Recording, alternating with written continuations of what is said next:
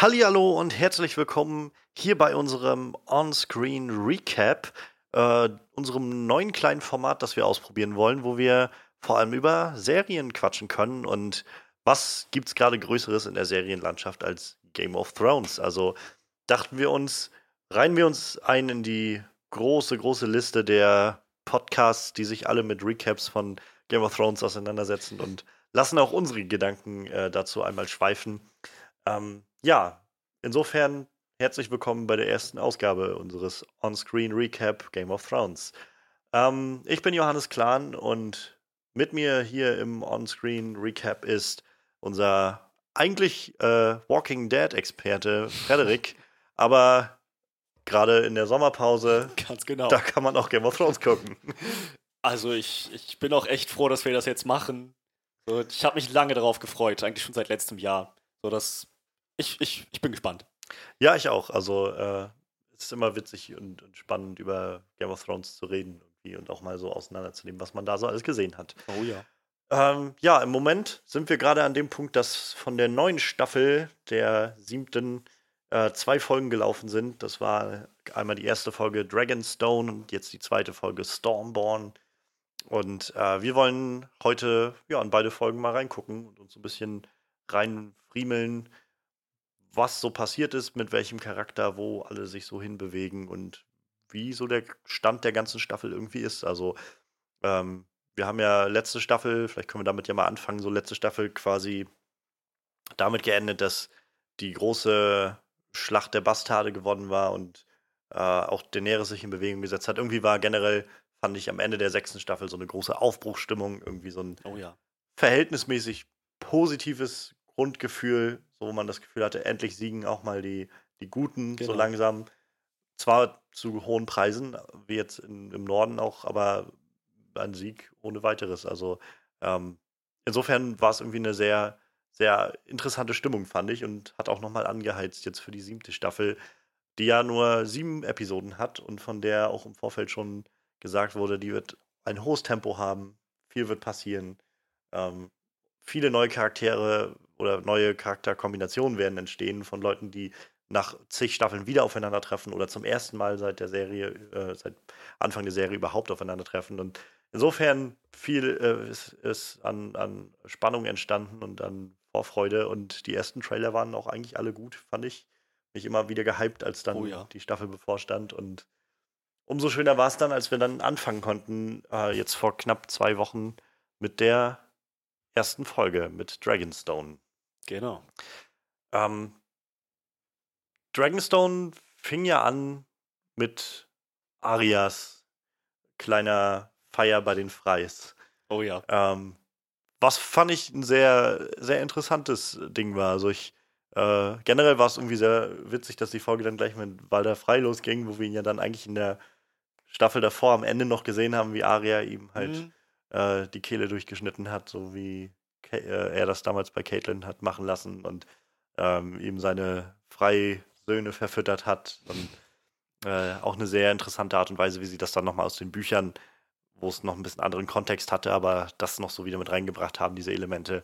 Und äh, ja, äh, dann stand auf einmal Walder frei da. Das war schon im ersten Mal ein bisschen verwirrend und als dann der Groschen bei mir gefallen ist, habe ich mich schon ziemlich gefreut, muss ich sagen. Also war schon allein dieser Moment, wo er halt äh, schon so, so dringend darauf aufgefordert hat zum Weintrinken, Ja. so, wo ich halt schon gedacht habe, irgendwie ist das doch hier auch dann zu seiner Frau dann irgendwie so, dass sie jetzt nicht trinken soll und so. Auch er selber nicht. Ja, dann, dann, also da war dann sowieso der Moment, wo ich gedacht habe, okay, irgendwas stimmt mit diesem Wein nicht. So. Und dann fiel der Groschen so, okay, weil der Frei ist eigentlich tot, dann wird das jetzt Aria sein mit dem, mit der ganzen Nummer. Ich war mir echt am Anfang nicht sicher. Ich dachte, gut, eben, eben genau deshalb, weil wir am Ende der sechsten Staffel gesehen haben, wie Walder Frei von Aria getötet wird. Dann plötzlich ist er da in seinem Thronraum, Festraum, was auch immer da und um ihn rum die ganzen wichtigen Frei-Familienmitglieder. Erst im, erst im ersten Moment dachte ich, das ist vielleicht ein Flashback zur Planung der Roten Hochzeit. Wie er dann so zu ihnen sagt: So, Leute, das und das habe ich vor mit unserer Familie. Er beginnt ja auch so. Ich möchte euch von meinen Plänen erzählen mit, mit unserem Ja. großen Haus, mit der Familie. Ich dachte, es könnte halt sein, dass es so ein, so ein Prequel ist, wo er dann seine Leute einweiht und sagt, ich habe vor, die Starks zu verraten und die Alarm Ja. zu schlachten. Seid ihr dabei? So, aber das hat sich dann ja doch nochmal anders ergeben. Ich meine, ich hätte es interessant gefunden, aber wüsste auch nicht, wo es hätte hinführen Ich glaube, mein erster Gedanke war, dass das vielleicht einfach dieses Fest war, bei dem Arya ihn am Schluss umgebracht hat, dass das quasi so vielleicht eine Stunde vorm Ende der sechsten Ah, Staffel ja, oder okay. sowas Mhm. angesetzt hätte. Ähm, aber ja, gerade mit dem Wein fand ich es dann und dann auch, wie, sie, wie er nochmal so darauf hingewiesen hat, so von wegen alle männlichen äh, Hm. Teilhaber des Hauses sind jetzt hier und so. Und ist schon ziemlich, ziemlich krasse Nummer, irgendwie so mit einem Schlag mal das komplette Haus frei, so ziemlich auszulöschen. So. Ja. Vor allem Arya hat es im Alleingang gemacht.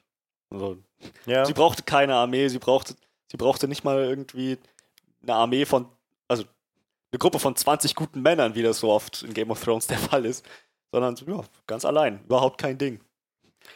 Und dann halt immer noch The North Remembers dann zum Schluss nochmal so dazulassen. Schön dass, die das, schön, dass die das nicht fallen gelassen haben. Ja. Ich dachte echt eine Zeit lang, vor allem in Staffel 6, was genau remembert denn jetzt der North? So, Naja, naja. da ist irgendwie nicht mehr viel von übrig, aber doch, das kam nochmal wieder. Und ich hatte mich, ich hatte, ich hatte mich schon gewundert, wie das mit den Masken funktioniert. Also sie schneidet Leuten das Gesicht ab und dann durch, Ma durch Magie kriegt sie ihre Statur und die Stimme. Ich glaube, es spielt halt, also so kam es in den Büchern viel rüber, dass es halt schon, schon eine gehörige Portion Magie auch noch dazu gehört. Irgendwie so eine ganz eigene Form von, von Magie. Es ist halt nicht einfach nur so, einfach das andere Gesicht aufsetzen und Mhm. dann ist, ist das halt getan, sondern es war ja auch so ein bisschen zu merken bei den, ähm, als, als Aria da war mit, mit Jackenheger, also sein Name, wirklicher Name wird das ja wahrscheinlich was auch sowieso nicht sein. ja.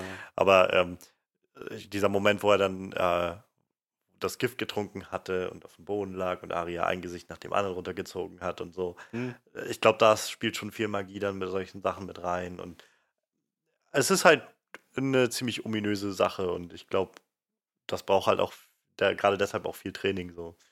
Wäre halt seltsam, also sonst müsste man dem bloß zeigen, wie man irgendwie so ein Gesicht konserviert und dann wärst du irgendwie schon Naja, also- fertig mit deiner Ausbildung.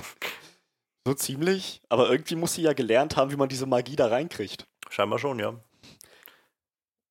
Beziehungsweise Stimmen verstellen, vielleicht gehört das halt auch irgendwie in die Richtung mit rein, dass man das halt Aber so eine perfekte so. Frey-Rendition. Ich meine, das war ja. Also, erstmal fand ich das. Wie heißt der Schauspieler von, von Frey? Ich fand, ich fand nämlich. Ich fand es erstmal ziemlich erfrischend, ihn in, in dieser Rolle zu sehen. Als so im Prinzip Lord Walder, der sich jetzt gegen seine eigenen Leute wendet und Rache nimmt für die Starks, die er eigentlich selber getötet hat. David Bradley. David Bradley. Ich, irgendwie dachte ich, der muss, der muss Spaß gehabt haben am Set. So, nachdem er irgendwie staffelnlang der, der böse, eklige, ölige alte Mann war, den alle hassten, ist er auf einmal derjenige, der dann wieder für die gute Sache kämpft, mehr oder weniger. Ja.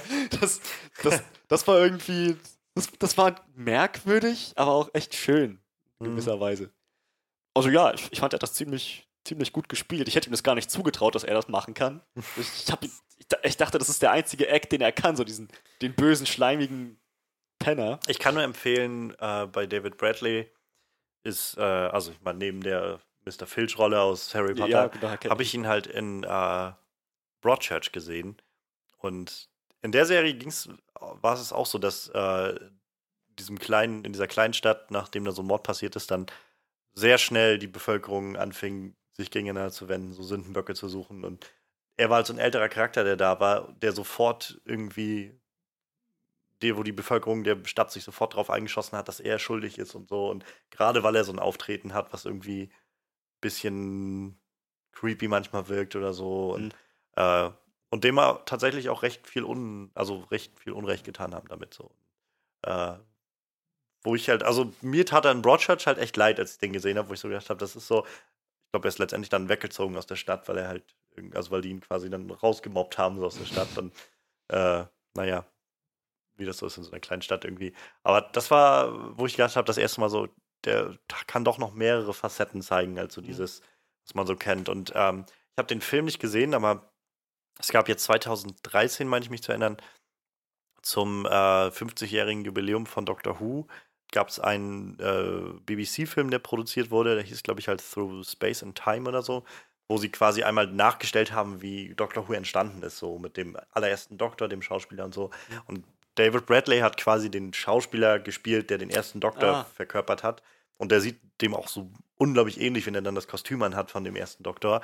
Und äh, ja, da ist er schon das erste Mal aufgetreten und hat, hat halt eine ganz andere Persönlichkeit gespielt. Halt so der eigentlich, glaube ich, recht lieben älteren Großvater-Typ so. Und, Okay. ähm, und der taucht jetzt wohl auch nochmal im nächsten Weihnachtsspecial auf, wo er dann auch nochmal quasi den ersten Doktor spielt, der ur- ursprüngliche Schauspieler lebt halt nicht mehr und ähm, Hm. den jetzt aber dann trotzdem nochmal verkörpert, was wohl auch wieder ziemlich interessant werden dürfte. So. Glaube ich.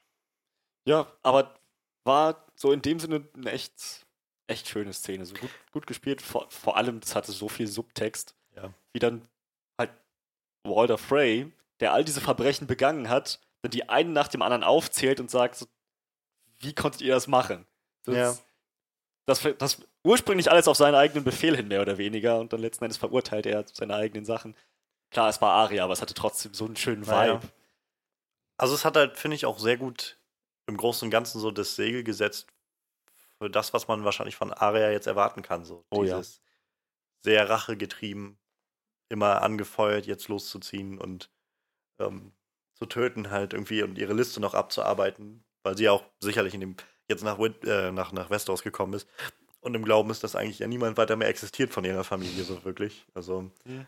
äh, wahrscheinlich weiß sie, dass Sansa vielleicht noch irgendwo ist, aber hat auch nicht so wirklich einen Plan, wo die eigentlich ist. Und mehr, von mehr kann sie eigentlich nicht wirklich ausgehen, dass da noch mehr ist. Und ähm, insofern, ja, hat das das ziemlich gut gezeigt. Und es hat auch, finde ich, nochmal sehr krass gezeigt, wie, naja, auch skrupellos sie jetzt irgendwie dann vorgeht. Also Oh es hat mich halt so ein bisschen ähm, erinnert an das Buch ähm, oder an die Buchreihe, wo halt dann Lady Stone hatten, später wieder auftaucht. Und halt auch ohne zu differenzieren einfach alle Freis umbringen lässt, denen sie halt über den Weg läuft. So, wo man halt dann schon die Frage in den Raum stellen kann, kann jetzt der drei, äh, der, der Vetter fünften Grades, der Mhm, irgendwo ja, einfach ja. nur auf seinem Feld gelebt hat und jetzt zu dieser Feier eingeladen wurde, kann der jetzt wirklich was dafür, dass die Starks umgebracht wurden oder so? Und, äh, und ich finde, genau das haben sie halt dann gut reflektiert in dieser zweiten Szene, die Arya nachher hatte, wo dann, wo sie auf diese Lannister-Soldaten getroffen ist, Richtig wo halt einfach drüber kam, eigentlich sind das halt die Feinde sozusagen, aber das sind einfach ganz normale Leute halt, Mhm. die halt da sitzen und irgendwie genauso wenig Bock auf Krieg haben, die auch das Gefühl haben, die da oben schicken uns jetzt für ihre Kriege irgendwie ins Feld. Die haben auch ihre Verwandten, übrig- so? Familie, Ja, genau. zu denen sie eigentlich zurück wollen. Alles irgendwie Menschen so. Das fand ich eigentlich, das fand ich echt nett, vor allem weil Arya am Anfang ja noch oft den Blick zu ihren Schwertern hat wandern Ja, lassen, ja. wo ich dachte, wow, was passiert jetzt? Wird sie die umbringen und ihnen die Schwerter abnehmen und dann weiterziehen? Oder aber das war irgendwie ganz, das, das war eine nette Szene. Ja. Naja, und dann bleiben wir, bleiben wir erstmal bei Arya auch über die, Können wir, Folgen. also wir können ja erstmal, also was bei der zweiten Szene ja dann nochmal sehr herausstach, war dann Ed Sheeran. ja, ach, ja. der dann da war. Äh, mich hat es jetzt halt. Also ich hatte es schon so ein bisschen belustigt so. Ich hatte mich dann auch erinnert, das stimmt, Ed Sheeran sollte ja mitmachen und irgendwie war es schon ein bisschen weird, den da zu sitzen. Das hat mich jetzt auch nicht mega gestört so. Aber ich kann auch verstehen, wie auch viele Leute dann argumentiert haben im Nachhinein so, das hat mich irgendwie aus der ganzen Szene ja, rausgerissen, ja, genau. weil er halt einfach Ed Sheeran rumsaß. Mhm. Das war einfach nicht ein Lannister-Soldat, das war halt Ed Sheeran und sie haben auch so ganz gezielt Ja. ihn immer gezeigt und so.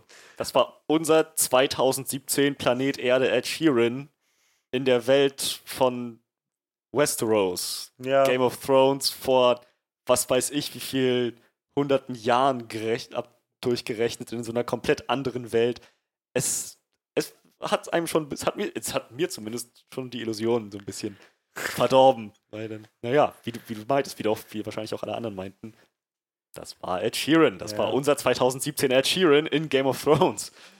Ja, bisher haben sie halt ihre musikalischen Cameos immer doch recht versteckt gehalten, eigentlich. Immer so. Halt wirklich Cameos. Und Mhm. das war jetzt halt nicht zu übersehen, dass der da saß. So. Wenn man halt jetzt nicht weiß, wie Ed Sheeran aussieht, dann Ja, richtig. ist es halt irgendwie okay. So, aber sobald man das halt weiß, dann sitzt man halt und denkt so, oh, okay, das ist Ed Sheeran. Ja, er, hat, er hat auch ein ziemlich markantes Gesicht. Es ist auch gar nicht er selber so. Ich fand nicht, ich habe nichts gegen Ed Sheeran oder so und ich fand, er hat, das, er hat das auch, er hat auch nicht schlecht geschauspielert oder. Ja, nicht Also- auch machen müssen. So. Äh, ja, so eben. So, es liegt nicht an ihm selbst, sondern einfach daran, dass sein Auftreten mehr oder weniger alle anderen Charaktere zu ihren Schauspielern reduziert hat. ja. So, das waren dann nicht mehr die Charaktere, sondern ja, das waren dann Macy Williams und Ed Sheeran und Statist Nummer 23, 24 und 25, die da am Feuer saßen. ja. ja, das hat, das hat, also für mich hat das nicht so gut funktioniert. Vielleicht lernen sie ja was draus für die nächste Staffel, wenn überhaupt noch Ja, Musiker-Cameos in Staffel 8 kommen. Also, Lady Gaga. als White irgendwie so unter so einer mega Horde von Zombies. Ähm, und dann hat sie ja noch den schönen, den schönen Witz gemacht, so von wegen, uh, what are you doing in King's Landing? I'm going to kill the Queen. ähm, was auch nochmal klar ge- ausgedrückt hat, okay, sie ist halt einfach nur noch auf der, auf der Suche, ihre Liste jetzt zu, Ja. zu beenden. So. Und äh, das auch sehr, sehr zielstrebig. Ähm, ja, wen wir dann quasi noch in derselben Region angetroffen hatten, war in den Riverlands, war äh, The, The Hound, Sandor Clegane, Oh yeah. der mit seinen neuen Merry Man sozusagen, Beric Dondarrion und, und äh, seinen Anhang Richtung Norden zieht gerade. Hm. Und äh, ganz offensichtlich hat Sandor jetzt auch so sein, ja, irgendwie seine Angst vom Feuer so ein bisschen überwunden. Macht es den Eindruck? Naja. Also jetzt, ich glaube nicht, dass er jetzt ge geheilt ist, in Anführungszeichen, aber es schien sich schon doch noch ein Stück zu überwinden, so mit dem Ganzen. Ähm, Schon. Ich kann mir aber auch vorstellen, er weiß, dass er mit diesen Leuten jetzt noch eine Weile verbringen wird. Und naja, ich meine, er und äh, Thoros sind ja nur. Die haben sich ja schon die, die, die Folge über, überhaupt während, während der Staffeln, ein bisschen immer gegenseitig angestachelt, so geneckt, würde ich sagen. Also ich, ich glaube, da ist schon so ein bisschen Konkurrenzverhalten mehr oder weniger, wer jetzt hier der, der männlichere Mann ist von beiden. Die hat, der, hat, der Hund hat ihm ja sogar auch noch gesagt, hey, Thoros hat ihn, glaube ich, geneckt, so von wegen, hast du, hast du etwa Angst vor einer leerstehenden Hütte oder so, als die da angekommen sind? Und dann meinte Mhm. doch der Hund, weißt du, bevor ich keine Angst habe, Typen, die so tun, als hätten sie keine Glatze, indem sie sich einfach einen Knoten auf den Kopf binden. Glaubst du, du veräppelst damit irgendjemanden? Ich glaube, dann wollte er auch nicht vor den anderen so als der Angsthase dastehen. Es, Naja. es sind eben Leute, die noch, mit denen er noch Zeit verbringen wird. ne? Das mag schon sein, aber ich glaube halt, also ich dann so zurückdenke zum Beispiel an die äh, vierte Staffel, als er dann gebissen wurde von dem Typ und verletzt war, ja. Hat er sich halt vehement dagegen gewehrt, dass das auch nur irgendwie ausgebrannt wird oder sowas. Um das Aber das ist dann wirklich Kontakt, ja, Hautkontakt mit dem aber Feuer. es ist halt irgendwie, dann hängt es irgendwie mit seinem Leben zusammen. So. ist jedenfalls in so Zeiten vor irgendwie Penicillin und, und Antibiotika nicht unwahrscheinlich, dass sich solche Wunden entzünden. So, und das hat sich ja dann letztendlich auch nochmal entzündet. Also. Ja, interessant, wie er es dann trotzdem geschafft hat, aber ja, aber es ist schon richtig. So, ich, ich war auch ein bisschen überrascht, als er dann zum Feuer hingegangen ist, Schritt für Und Schritt. er hat ja auch was gesehen im Feuer. Also Das, Eis und genau, die ich, wandelnden Toten. Und ich weiß nicht, wie ich mir das vorstellen darf. Ich habe eigentlich erwartet, dass er sagt, so, was siehst du im Feuer? Brennendes Holz. Hm. Nein, schau genau hin. Was siehst du wirklich? Brennendes Holz und meine Augen tun weh. So, irgendwas in die Richtung, weil let letzten Endes, wie, wie kann ich mir denn das vorstellen mit den Visionen? Sehen, sehen die das dann im Feuer oder kriegen die dann so, so, so plötzlich Gedankenblitze und sehen die, sehen die eigentliche Realität um sie rum nicht mehr? Also ich habe mir schon immer vorgestellt, dass sie es wirklich im Feuer sehen. Halt wie so, so ein Feuer, das sich bewegt, das so in sich umherschlingt, dass man da drinnen so einzelne Elemente auf einmal zu erkennen meint. So Ah, ja. habe ich mir das immer vorgestellt. Ich kann es mir nicht vorstellen, weil sie haben mir doch das Feuer weiterhin gezeigt. Für mich sah das aus wie weiterhin chaotisch brennendes Ja, ja, Feuer. das, das war es ja für uns auch so. Aber wir haben ja halt auch quasi eigentlich nur ihn, also so durch das Feuer mehr ihn gesehen in der Szene, wie er halt in das Feuer starrt. Ich glaube, sie haben halt extra nicht quasi aus seinem Blick das so gezeigt. Einmal haben sie schon gezeigt. Äh, Ja, als er angefangen hat, drauf zu gucken. Aber als er angefangen hat, das zu beschreiben, war dann immer bloß sein Gesicht durch das Feuer so durchzusehen. Wie er halt dann gesagt hat, ich sehe halt das und das und das. Und äh, also so habe ich es halt aufgenommen, dass es schon. Also ich, ich glaube halt, sie wollen das, denke ich mal, auch nicht so, so wirklich verdeutlichen, weil das, glaube ich, eher so eine, so eine Vorstellungssache Mhm. sein, also bleiben soll, so dass man. Ich glaube, es wird halt auch irgendwann nur lächerlich, wenn du anfängst, so ein Feuer zu nehmen und da dann halt mit CGI irgendwie Ja, so, eine, ja, so ein klar. Mauerbild oder sowas von der Weißen Mauer damit reinzuschneiden oder so. Ich hätte nur irgendwie. Ich, ich, es wird mir nur leichter fallen, mir das vorzustellen, wenn, wenn, wenn die Leute, die solche Visionen haben, zum Beispiel auch Melisandre, so, die ins, dann ins Feuer gucken und dann, keine Ahnung, ihnen die Augen zufallen oder so. Irgend, irgend, irgendwie sowas, dass sie, naja, dass sie nicht vor Augen einfach nur brennendes Holz haben, aber so komplett verrückte Sachen sehen. Naja, ich glaube, der Punkt ist halt gerade, sie müssen schon ins Feuer gucken. Es ist halt nichts, was quasi vom Feuer dann so dein Kopf gesendet Ja, okay. wird, sondern ich glaube, es ist halt wirklich schon was, was sie in den Flammen direkt sehen. Was halt der, der rote Gott für diese eine Person sozusagen dann auch in diesen Flammen erscheinen lässt. Stimmt, die anderen konnten es nicht sehen, was der Genau, es, geht, hat. ist halt nicht so wie so, ein, wie so ein Fernseher, den man dann anmacht mit der richtigen Frequenz. Ja, aber das heißt, der Hund ist jetzt ein Believer? Das wird sich noch zeigen, aber äh, so generell scheint er ja auf jeden Fall sehr offen, also schon irgendwie auch ein Part für den roten Gott noch mitzuspielen. Also das ging relativ sein. schnell. Weil am Anfang der Szene hat er sich noch über Thoros lustig gemacht, weil er hat, er hat ihm noch gesagt, so, wir sollten Unterschlupf finden, es wird eine kalte Nacht. Oh, hat dir das dein Feuergott gesagt? Ja, ja. Im Traum hat er dir geflüstert, es wird Schnee geben und Kälte, du musst Unterschlupf finden. Hat sich noch über ihn lustig gemacht und dann so irgendwie, keine Ahnung, fünf Minuten später, oh mein Gott, die Wahrheit. Das fällt mir wie Schuppen von den Augen. Ja, ja. Ich meine, klar, es, es ist das möglich, aber es ging, halt, es ging halt relativ schnell. Ich bin gespannt, wie das jetzt mit ihm weitergeht, ob er jetzt so voll auf der Seite ist von Barrick und Toros oder ob er immer noch jetzt so, so einen leichten Skeptizismus mit sich rumträgt. Ja. Also ich rate mal nicht, dass ich könnte mir jetzt gut vorstellen, dass er noch nicht so von jetzt auf gleich so ein hundertprozentig gläubiger Typ ist oder so, aber ich glaube, er wird halt so langsam anfangen, so seine Sachen, seine Ansichten zu hinterfragen. Greift so andere vorstellen. Leute an. Du glaubst nicht an unseren Herrn! So ungefähr, ja. Alter, du hast erst gestern Abend von diesem Gott was erfahren. Halt die Klappe, du Sakrileg! Ach ja. Ja, das, äh, diese Farm war ja auch die Farm aus der Ganz genau, vierten ja. Staffel, glaube ich, war es, ne? Ja, Staffel 4 Ähm. mit dem Bauern und seiner Tochter, denen er das Silber weggenommen hat. Und umso mehr, glaube ich, war dann halt dieser Moment, als er irgendwie dann entschieden hat, rauszugehen und die dann noch zu vergraben. So, Mhm. Was halt so ein bisschen, ja, nochmal irgendwie sehr gut auf den Punkt bringt, welche große Reise auch irgendwie Sandor Clegane jetzt so durchgemacht hat seit Anfang der, der Staffel. Also man halt noch, in der ersten Staffel hat er halt noch so ohne zu zögern irgendwie Joffreys Befehle äh, ausgeführt, ja. ja. und den, den Stallburschen, den Freund von Arya, umgebracht, so Mhm. und ohne zu zwinkern irgendwie einfach so draufgehauen. Und naja, ich meine, letzte Staffel war halt schon dieser Moment, wo wir ihn dann das erste Mal wieder getroffen haben bei, äh, bei dieser kleinen Gruppe von Gläubigern da und mit Ian McShane, der die angeleitet hat, wo man Ja. gemerkt hat, irgendwie er versucht einfach so jetzt irgendwie seinen Kopf unten zu halten und irgendwie vielleicht in gewisser Weise Buße zu tun. Ja, so. genau. Er hat die Kirche mit- mitgebaut. Auch wenn ihn das halt nicht wirklich interessiert, er will halt einfach irgendwie Mhm. vielleicht für sein eigenes Gewissen, vielleicht auch für mehr irgendwas tun. Und jetzt, naja, jetzt fühlt er sich ja scheinbar mit berufen irgendwie auch auf dieser, dieser Reise, die da jetzt stattfindet von dieser kleinen Truppe. Was interessant wird, wo das alles noch hinführt. Also wir wissen ja, die wollen scheinbar nach Norden. Auch in dem Wissen, dass da oben wahrscheinlich der wirkliche Kampf stattfinden wird, der entscheidende. Mhm. Aber was genau sie jetzt eigentlich vorhaben, ist noch nicht so wirklich raus. Nee. Also, Wo genau sie hinwollen, ob sie jetzt wirklich bis zur Mauer durch wollen oder. kamen sie denn von Süden? Und kam von Süden hoch, ja. Von Süden, jetzt sind sie in den Flusslanden, Riverlands. und Genau, da wo es jetzt, also wahrscheinlich so nördliche Flusslande, weil es ja auch schon recht schneereich da war.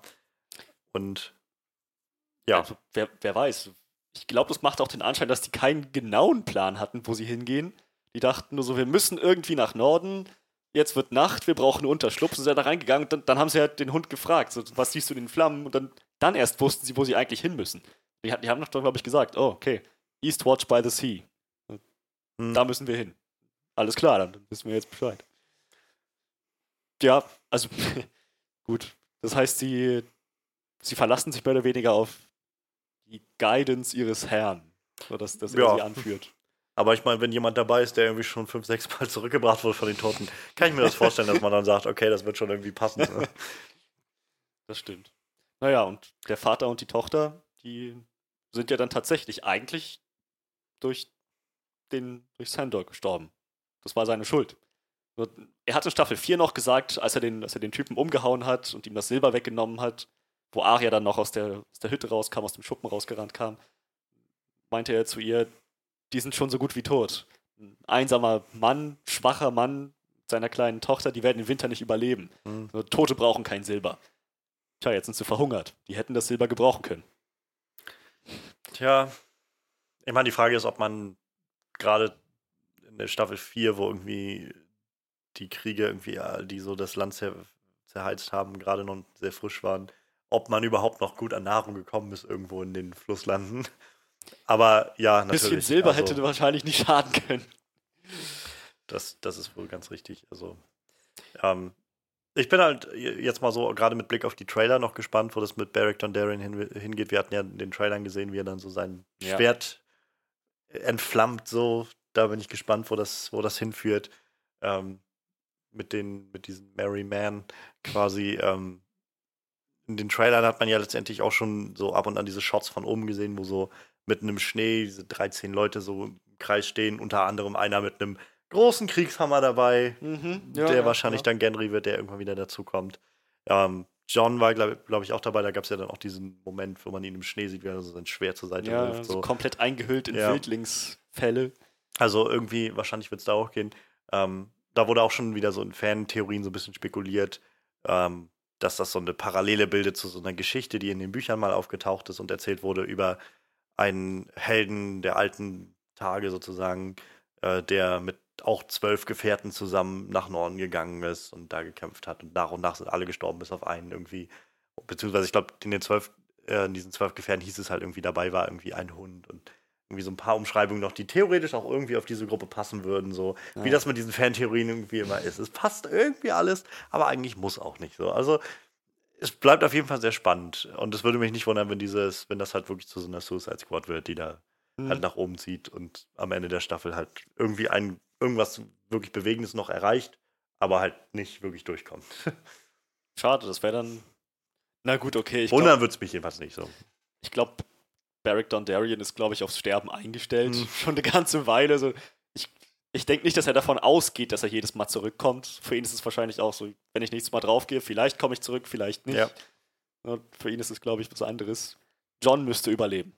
Ja, der wird sicherlich wahrscheinlich irgendwie durchkommen, noch bis zur letzten Staffel und dann, da rate ich mal dann. Aber da ist noch viel Weg hin, da kann noch viel passieren. Ähm, ja, auf der anderen Seite, wo wir jetzt gerade schon mal so beim Norden waren, wir haben gesehen in der ersten Folge, wie Bran und Mera an der Mauer Ja. angekommen sind. Ähm, Bran scheint sich jetzt auch noch mehr in seiner Rolle als Three-Eyed Raven irgendwie einzufinden. Ähm, wir haben gesehen, wie er einen, einen Riesen äh, gesteuert hat. Hat er den gesteuert? Also es machte den Eindruck. Also so hatte ich jedenfalls das Gefühl, als, äh, als die Kamera so reinzoomt in diesen Zombie-Riesen, war sein, Au sein Auge so weiß. Das kann natürlich sein, dass es auch einfach nur weiß ist, weil er halt white sozusagen ist. Aber danach war halt so dieser Cut gleich zu Bran, der ja auch da mit weißen Augen lag Mhm. und dann halt wieder zu sich kam. Also Aber das würde mich ja interessieren. Ich meine, dass Bran in andere Lebewesen wagen kann, wissen wir, aber kann er auch in, Whites einwagen? Also quasi Tote? eine gute Frage. Ich nicht beantworten. Ich glaube, in, in den Trailern gab es doch einen Shot, wie ein, äh, ein einzelner Rabe über diese Heerscharen von Whites fliegt und auch, auch der Rabe hat weiße Augen. Ja. So, vielleicht war das ja schon jetzt so mehr oder weniger der Fall, dass Bran sich in den Raben gewagt hat und dann mal Ja. die Situation ausgekundschaftet hat. Wurde nur nicht so genau gezeigt. Und wir müssten wahrscheinlich auch annehmen, dass der Rabe diesem Riesen ins Auge geflogen ist. Es ist halt, also es bleibt halt sehr spannend, glaube ich, wo das noch alles hinführt, so mit Bran. Also auch so seine Fähigkeit, wie die noch zum Einsatz kommt. Sicherlich zum einen wahrscheinlich, um nochmal Aufklärung zu bieten, was so Johns Herkunft angeht und solche Sachen. Mhm. Aber so auch im Großen und Ganzen. Also wir haben jetzt gerade in der Kombination, wie die Staffel jetzt gerade auch läuft, so mit, mit Danny, die jetzt angekommen ist in Westeros, mit drei Drachen und so, wo man das Gefühl bekommt, irgendwie so die großen Spielfiguren sind jetzt so langsam da, mit denen man diesen endgültigen Krieg irgendwie gegen die Weißen Wanderer fühlen kann. Welche Rolle wird, spielt Bran da drin? Also der wird, diese ganze Charakterreise wird sicherlich nicht umsonst gewesen sein, dass er diese ganzen Kräfte entwickelt und so. Und ähm, ich weiß, ich kann mir immer noch nicht so wirklich was drauf zusammenreimen, aber ich bin halt echt gespannt. Also ich bin auch einer der wenigen Personen, glaube ich, die die Bran-Geschichte eigentlich immer sehr, sehr spannend fand. So, das ist, für Ja, viele ja. Leute war das halt immer so dieses, die fanden das sehr langweilig, wenn sie diese Bran-Segmente gesehen haben in der Serie. Ähm, und manchmal auch ein bisschen zu sehr in dieses Fantasy reingelegt. Ich fand das immer sehr angenehm, auch mal zu merken, es ist halt immer noch eine Ja, Fantasy-Serie. richtig. so. Und ähm, ich weiß auch immer alle anderen Sachen sehr zu schätzen. Also auch dieses sehr, äh, sehr realistische mit den politischen Intrigen und so aus Königsmund und sowas, wo das halt alles nicht so eine große Rolle spielt, was irgendwie mit Fantasy zu tun hat. Aber halt dann immer noch mal diese Erinnerung zu kriegen mit Bran, der irgendwie hinter der Mauer unterwegs ist und äh, ja, nach und nach seine Kräfte kennenlernt. Das fand ich schon eigentlich immer sehr spannend. Das stimmt. Also, ich denke mal, das wird auch irgendwo auf ein höheres Ziel hinlaufen. Das hatte ich, das hatte ich schon beim Gucken aller Staffeln den Eindruck. So irgendwie irgendwas Gigantisches wird er dann irgendeine Schlüsselrolle wird er spielen im Kampf gegen die, gegen die White Walker.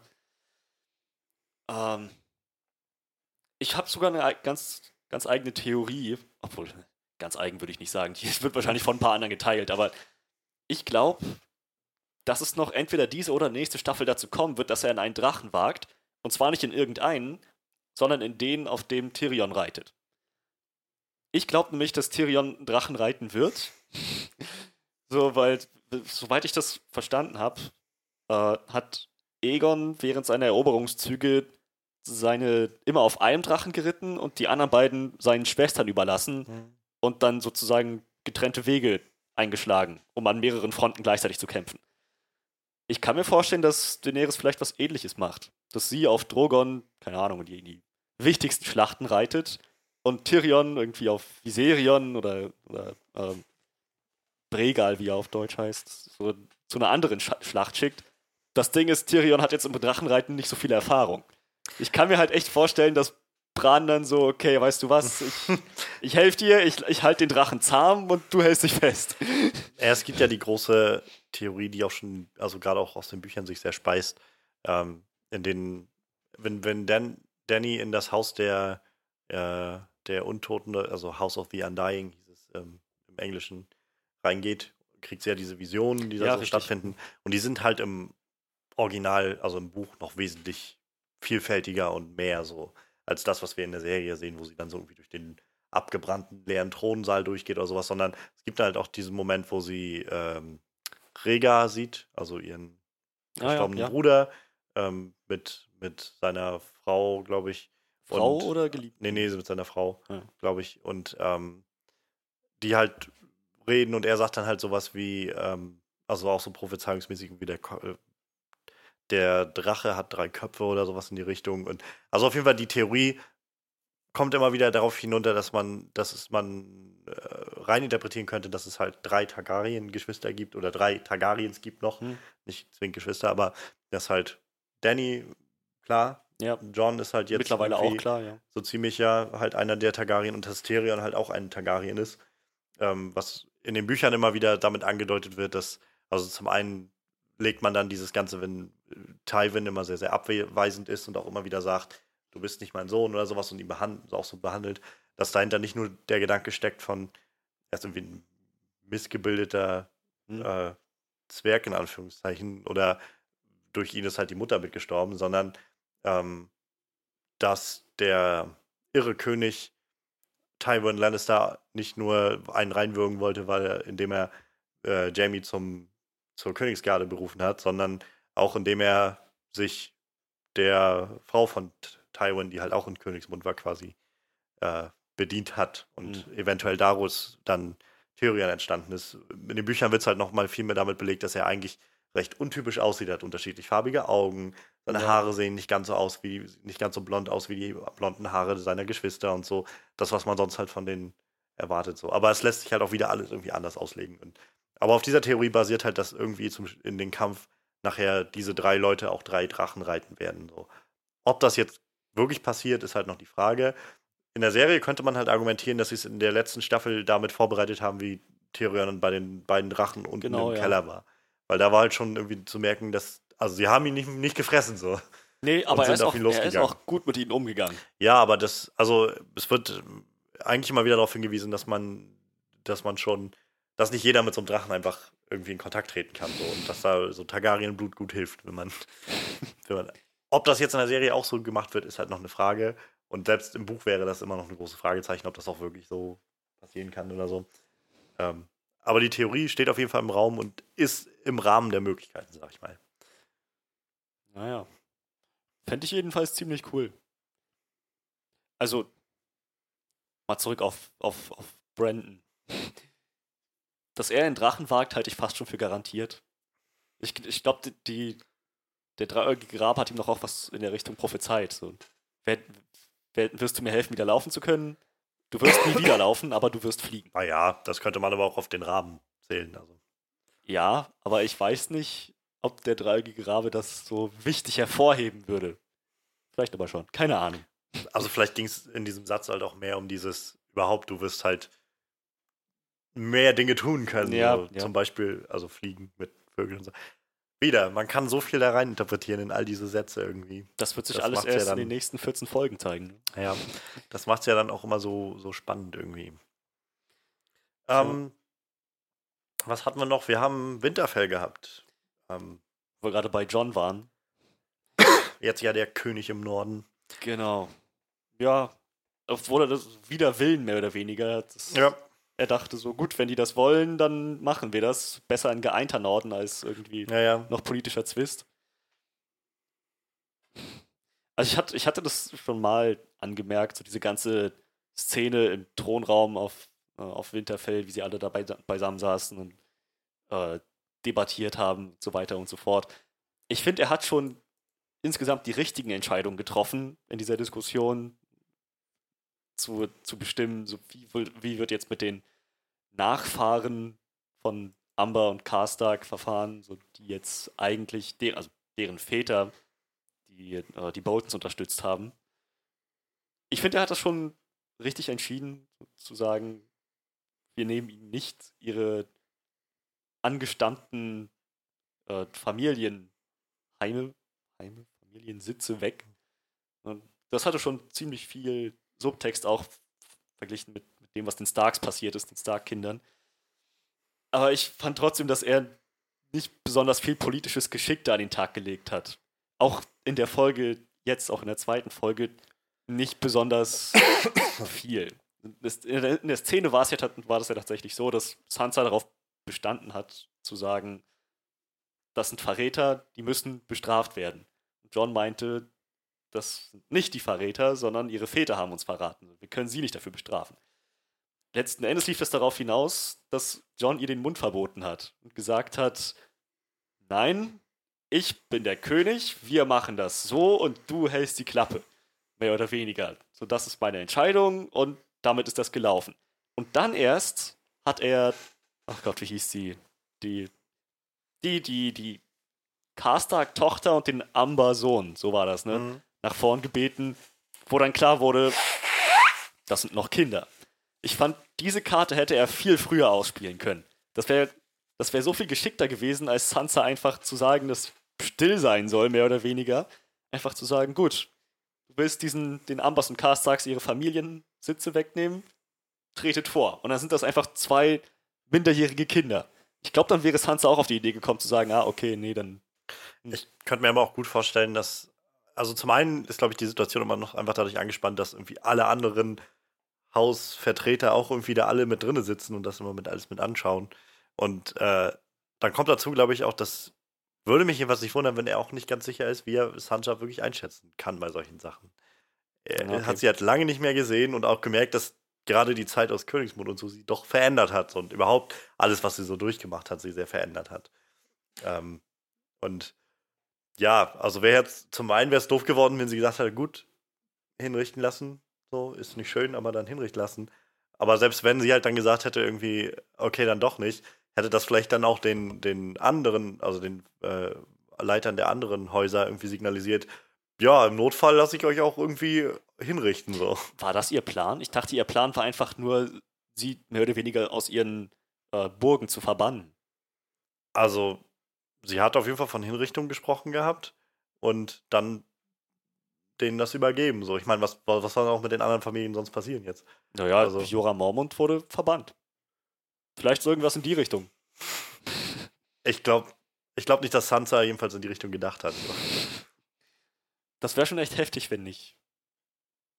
Also, ich meine, sie ist davon ausgegangen, dass erwachsene Männer gewesen sind. Ich, ich bin mir ziemlich sicher, dass sie dann auch von dem Gedanken Abschied genommen hätte, zu sagen, Sicher, gut, sicher. Sie hin. Ich glaube halt nur, dass die Situation ein bisschen äh, für alle zu undurchsichtig war, als dass John das einfach mal so ausspielen könnte. Und dazu kommt halt auch, dass er einfach nicht das taktische Gespür dafür hat, für solche Sachen irgendwie mit zwischen Häusern zu, äh, zu jonglieren und ihm das auch, glaube ich, einfach überhaupt nicht wichtig ist. Also, weil weil es ja auch irgendwie nicht wirklich eine Rolle spielt in dem Moment eigentlich. Es geht eigentlich nur darum, gerade Leute zu mobilisieren und wenn man jetzt noch mehr sich äh, spaltet innerlich und noch mehr irgendwie äh, sich an neuen Männern beraubt oder irgendwie sich nicht die Treue sichern kann von Leuten, so, das fühlt ja alles zu nichts. So. Ist, also man merkt halt einfach, find, also für mich kam mir was sehr stark an, dass so mit, mit Sansa und John da jetzt auch irgendwie so zwei verschiedene Weltansichten aufeinander prallen und Sansa einfach sehr, sehr geprägt ist durch ihre Zeit im Süden, in, ja. in King's Landing äh, und halt auch bei den Boltons und so. Und was halt John fehlt an der Seite, hat er halt, glaube ich, einfach wieder Wett oder macht er so ein bisschen Wett mit dem, zum einen dem Wissen, wie der Norden so tickt, wie die Leute da ticken, weil ich glaube, das hat Sansa nicht so wirklich drauf. Die kennt halt einfach nur Intrigen über alles so, was halt gerade, was so alles läuft und man muss alle gegeneinander ausspielen irgendwie. Ähm, und dazu halt einfach dieses Bild im Kopf von, es spielt sowieso keine Rolle, wenn wir jetzt, äh, wenn wir es nicht schaffen, diese weißen Wanderer irgendwie, diese Gefahr aus dem Norden zu besiegen, dann spielt das überhaupt alles keine Rolle mehr. Also dann ist mir das irgendwie scheißegal. Also es spielt keine Rolle, wer welches Haus hat, weil es wird keine Häuser mehr geben, wenn wir uns jetzt noch weiter aufteilen und spalten und so. Richtig, aber in dieser Situation finde ich, da er weiß, dass er jetzt der König des Nordens ist, gerade da, finde ich, sollte er ein bisschen reflektierter handeln und auch sich darüber bewusst sein, dass das jetzt auch für ihn politische Tragweite hat. Dass er auch politische Verantwortung hat und das alles irgendwie lenkt. Naja, aber ich meine, genau das hat er ja irgendwie durchgesetzt. Also, hat, also ich meine, ist halt die Frage, ob es jetzt das richtige Signal gewesen wäre, zu sagen, Sansa, gut, ähm, lass uns das erstmal hier vor allen ausdiskutieren, wie wir das jetzt machen wollen. So. Hätte ja nicht mal eine Diskussion sein müssen. Hätte, er hätte nicht mal irgendwas aufs Spiel setzen müssen. Er hätte einfach nur sagen müssen, gut, Amber und Karstark tretet vor. Wie gesagt, ich glaube. Und dann, wenn, wenn Sansa dann noch gesagt hätte, jo, da sind sie, hinrichten, dann hätte er immer noch sagen können, nein, auf gar keinen Fall. Aber das ist halt genau das. Also ich glaube halt, da ist er, kennt er, also ist er sich einfach nicht sicher genug, auf wie Sansa da tickt. Oder auch einfach gar nicht so drauf, dass er halt sagt, ich muss jetzt hier irgendwie über drei Ecken spielen und ich will einfach nur das, was ich halt, was halt irgendwie richtig ist, einfach durchsetzen. So. Naja. Wie gesagt, ich stimme dir zu, dass es jetzt wahrscheinlich nicht die, die äh, sag ich mal, strategisch cleverste Lösung ist. Aber also ich glaube halt schon, dass er das Richtige gemacht hat, so mit all dem. In, und ja, das Resultat war das ähm, Richtige, ja. Aber er hätte es geschickter einfädeln können. Naja, also ich meine, das Einzige, was jetzt halt irgendwie in Anführungszeichen zu Bruch gegangen ist, ist halt irgendwie das Bild, was Sansa irgendwie jetzt hatte von, von ihm und was, äh, was da mit einhergeht, so. Und wir werden halt sehen, was das, wie sich das jetzt noch auswirken wird. Das kann man jetzt halt noch nicht abschätzen. Aber besser irgendwie, als wenn halt die Häuser alle nachher wieder anfangen, sich alle abzuwenden und irgendwie zu sagen, ja, gut, wir haben Scheiß gemacht mit diesem König im Norden, der lässt sich irgendwie ständig äh, vor den Mund reden oder so. Und äh, die haben den König des Nordens ja gewählt, weil sie ja wollten, dass das irgendwie ein starker Anführer gegen die weißen Wanderer und irgendwie alle Gefahren gegen den Norden so ist. Auch richtig, ja. Es ist halt schwierig, schwierige Situation auf jeden Fall gesagt, andererseits ist Sansa seine Schwester und die eigentlich rechtmäßige Erbin. Er hat so, sich das ja nicht ausgesucht. Nein, nein, hat er nicht. Aber und dazu kommt, dass ich auch, also ich persönlich glaube auch, dass Sansa das halt auch nicht gut kann. Ich glaube, sie glaubt, dass sie es gut kann. Ja, das mag sein. ja, das, das wurde ja schon letzte Staffel vorbereitet, dass sie so ein bisschen eifersüchtig mehr oder weniger ist. Aber ich glaube halt auch nicht, dass sie das halt ausspielen auf so ein, dass es wirklich zum offenen, sag ich mal, Thronkampf zwischen denen kommt. Das glaube ich halt nicht. Also ich glaube halt eher, dass es nochmal, ja, es wird jetzt so ein bisschen, bisschen äh, Schwierigkeiten geben und irgendwie unabgesprochene Sachen geben. Ähm, und gerade wenn Sansa jetzt halt die Führung übernimmt in den nächsten äh, Folgen, irgendwie, wenn John nicht in Winterfell ist, kann ich mir alles vorstellen, aber ich glaube halt nicht, dass es dass es zu so einer Art Bürgerkrieg dann nochmal im Norden kommt, zwischen zwei Seiten, die sich dann Nein, aufspalten, so irgendwie zwischen Sansa und John und dass Sansa irgendwie zum Putsch gegen John aufruft oder sowas. Das kann ich mir einfach nicht vorstellen, weil dann auch John, glaube ich, wieder zu sehr sagt, ich will diesen Job sowieso nicht. Es geht ja einfach ja. nur um diese eine Sache so. Und ich glaube, das wird, das wird Sansa jetzt früher oder später halt auch verstehen. Das denke ich schon. Denke ich schon. Wäre es mir lieber, wenn sie alle irgendwie Friede, Freude, Eierkuchen Hände halten und sagen, ja, Starks zusammen gegen die Welt. So, klar, aber so funktioniert das einfach nicht. Das meine ich ja. Es, dass es politisch kompliziert sein kann, hätten sie doch genau damit ausdrücken können, dass so dieser, Zwisch, dieser Zwist zwischen Sansa und John sich in dem Moment so ausspielt. Ich meine jetzt, ja, jetzt, sie, sie haben jetzt immer noch Konflikt, aber ich, ich finde das, so wie er mit der Sache umgeht, ist das sehr, ist das Sansa gegenüber eigentlich nicht fair. Sie hat letzten Endes die Schlacht gewonnen, also beziehungsweise durch ihre Hilfe wurde die Schlacht gewonnen, Battle of the Bastards. Äh, und naja, das ist schon, das ist schon einiges wert. So ohne sie wäre er überhaupt nicht da angetanzt. Ja, wie gesagt, er, er sagt es ja selbst, er hat sich das nicht ausgesucht. Die haben ihn gewählt zum König des Nordens.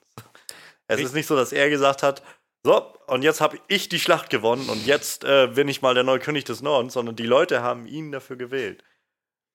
Ja, und man muss dazu sagen, also so oder so, ja, natürlich hat die, also wäre es ohne die Kräfte aus dem Vale nicht gegangen, aber ähm, auch die, die Führung von Jon Snow hat halt dazu beigetragen, dass die Schlacht gewonnen werden konnte. So.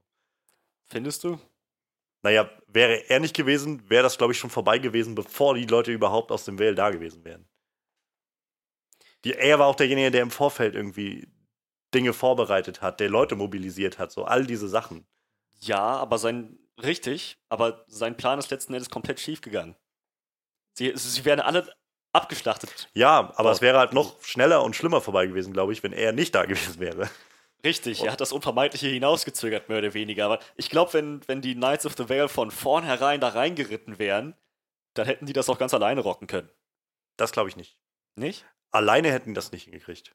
Glaube ich nicht. Dafür waren es dann doch zu viele Boltons, die auch. Das, ich glaube, was halt den, den Knights of the Vale einfach zugute kam, war halt einfach der Überraschungsmoment. Und dass die, die Boltons ja im Prinzip jegliche Flankenverteidigung aufgegeben haben, in dem Moment, wo sie gedacht haben, okay, wir haben die alle umzingelt, wir können jetzt einfach ja, durchziehen. Ja. Dann kannst du halt auch da durchreiten. So.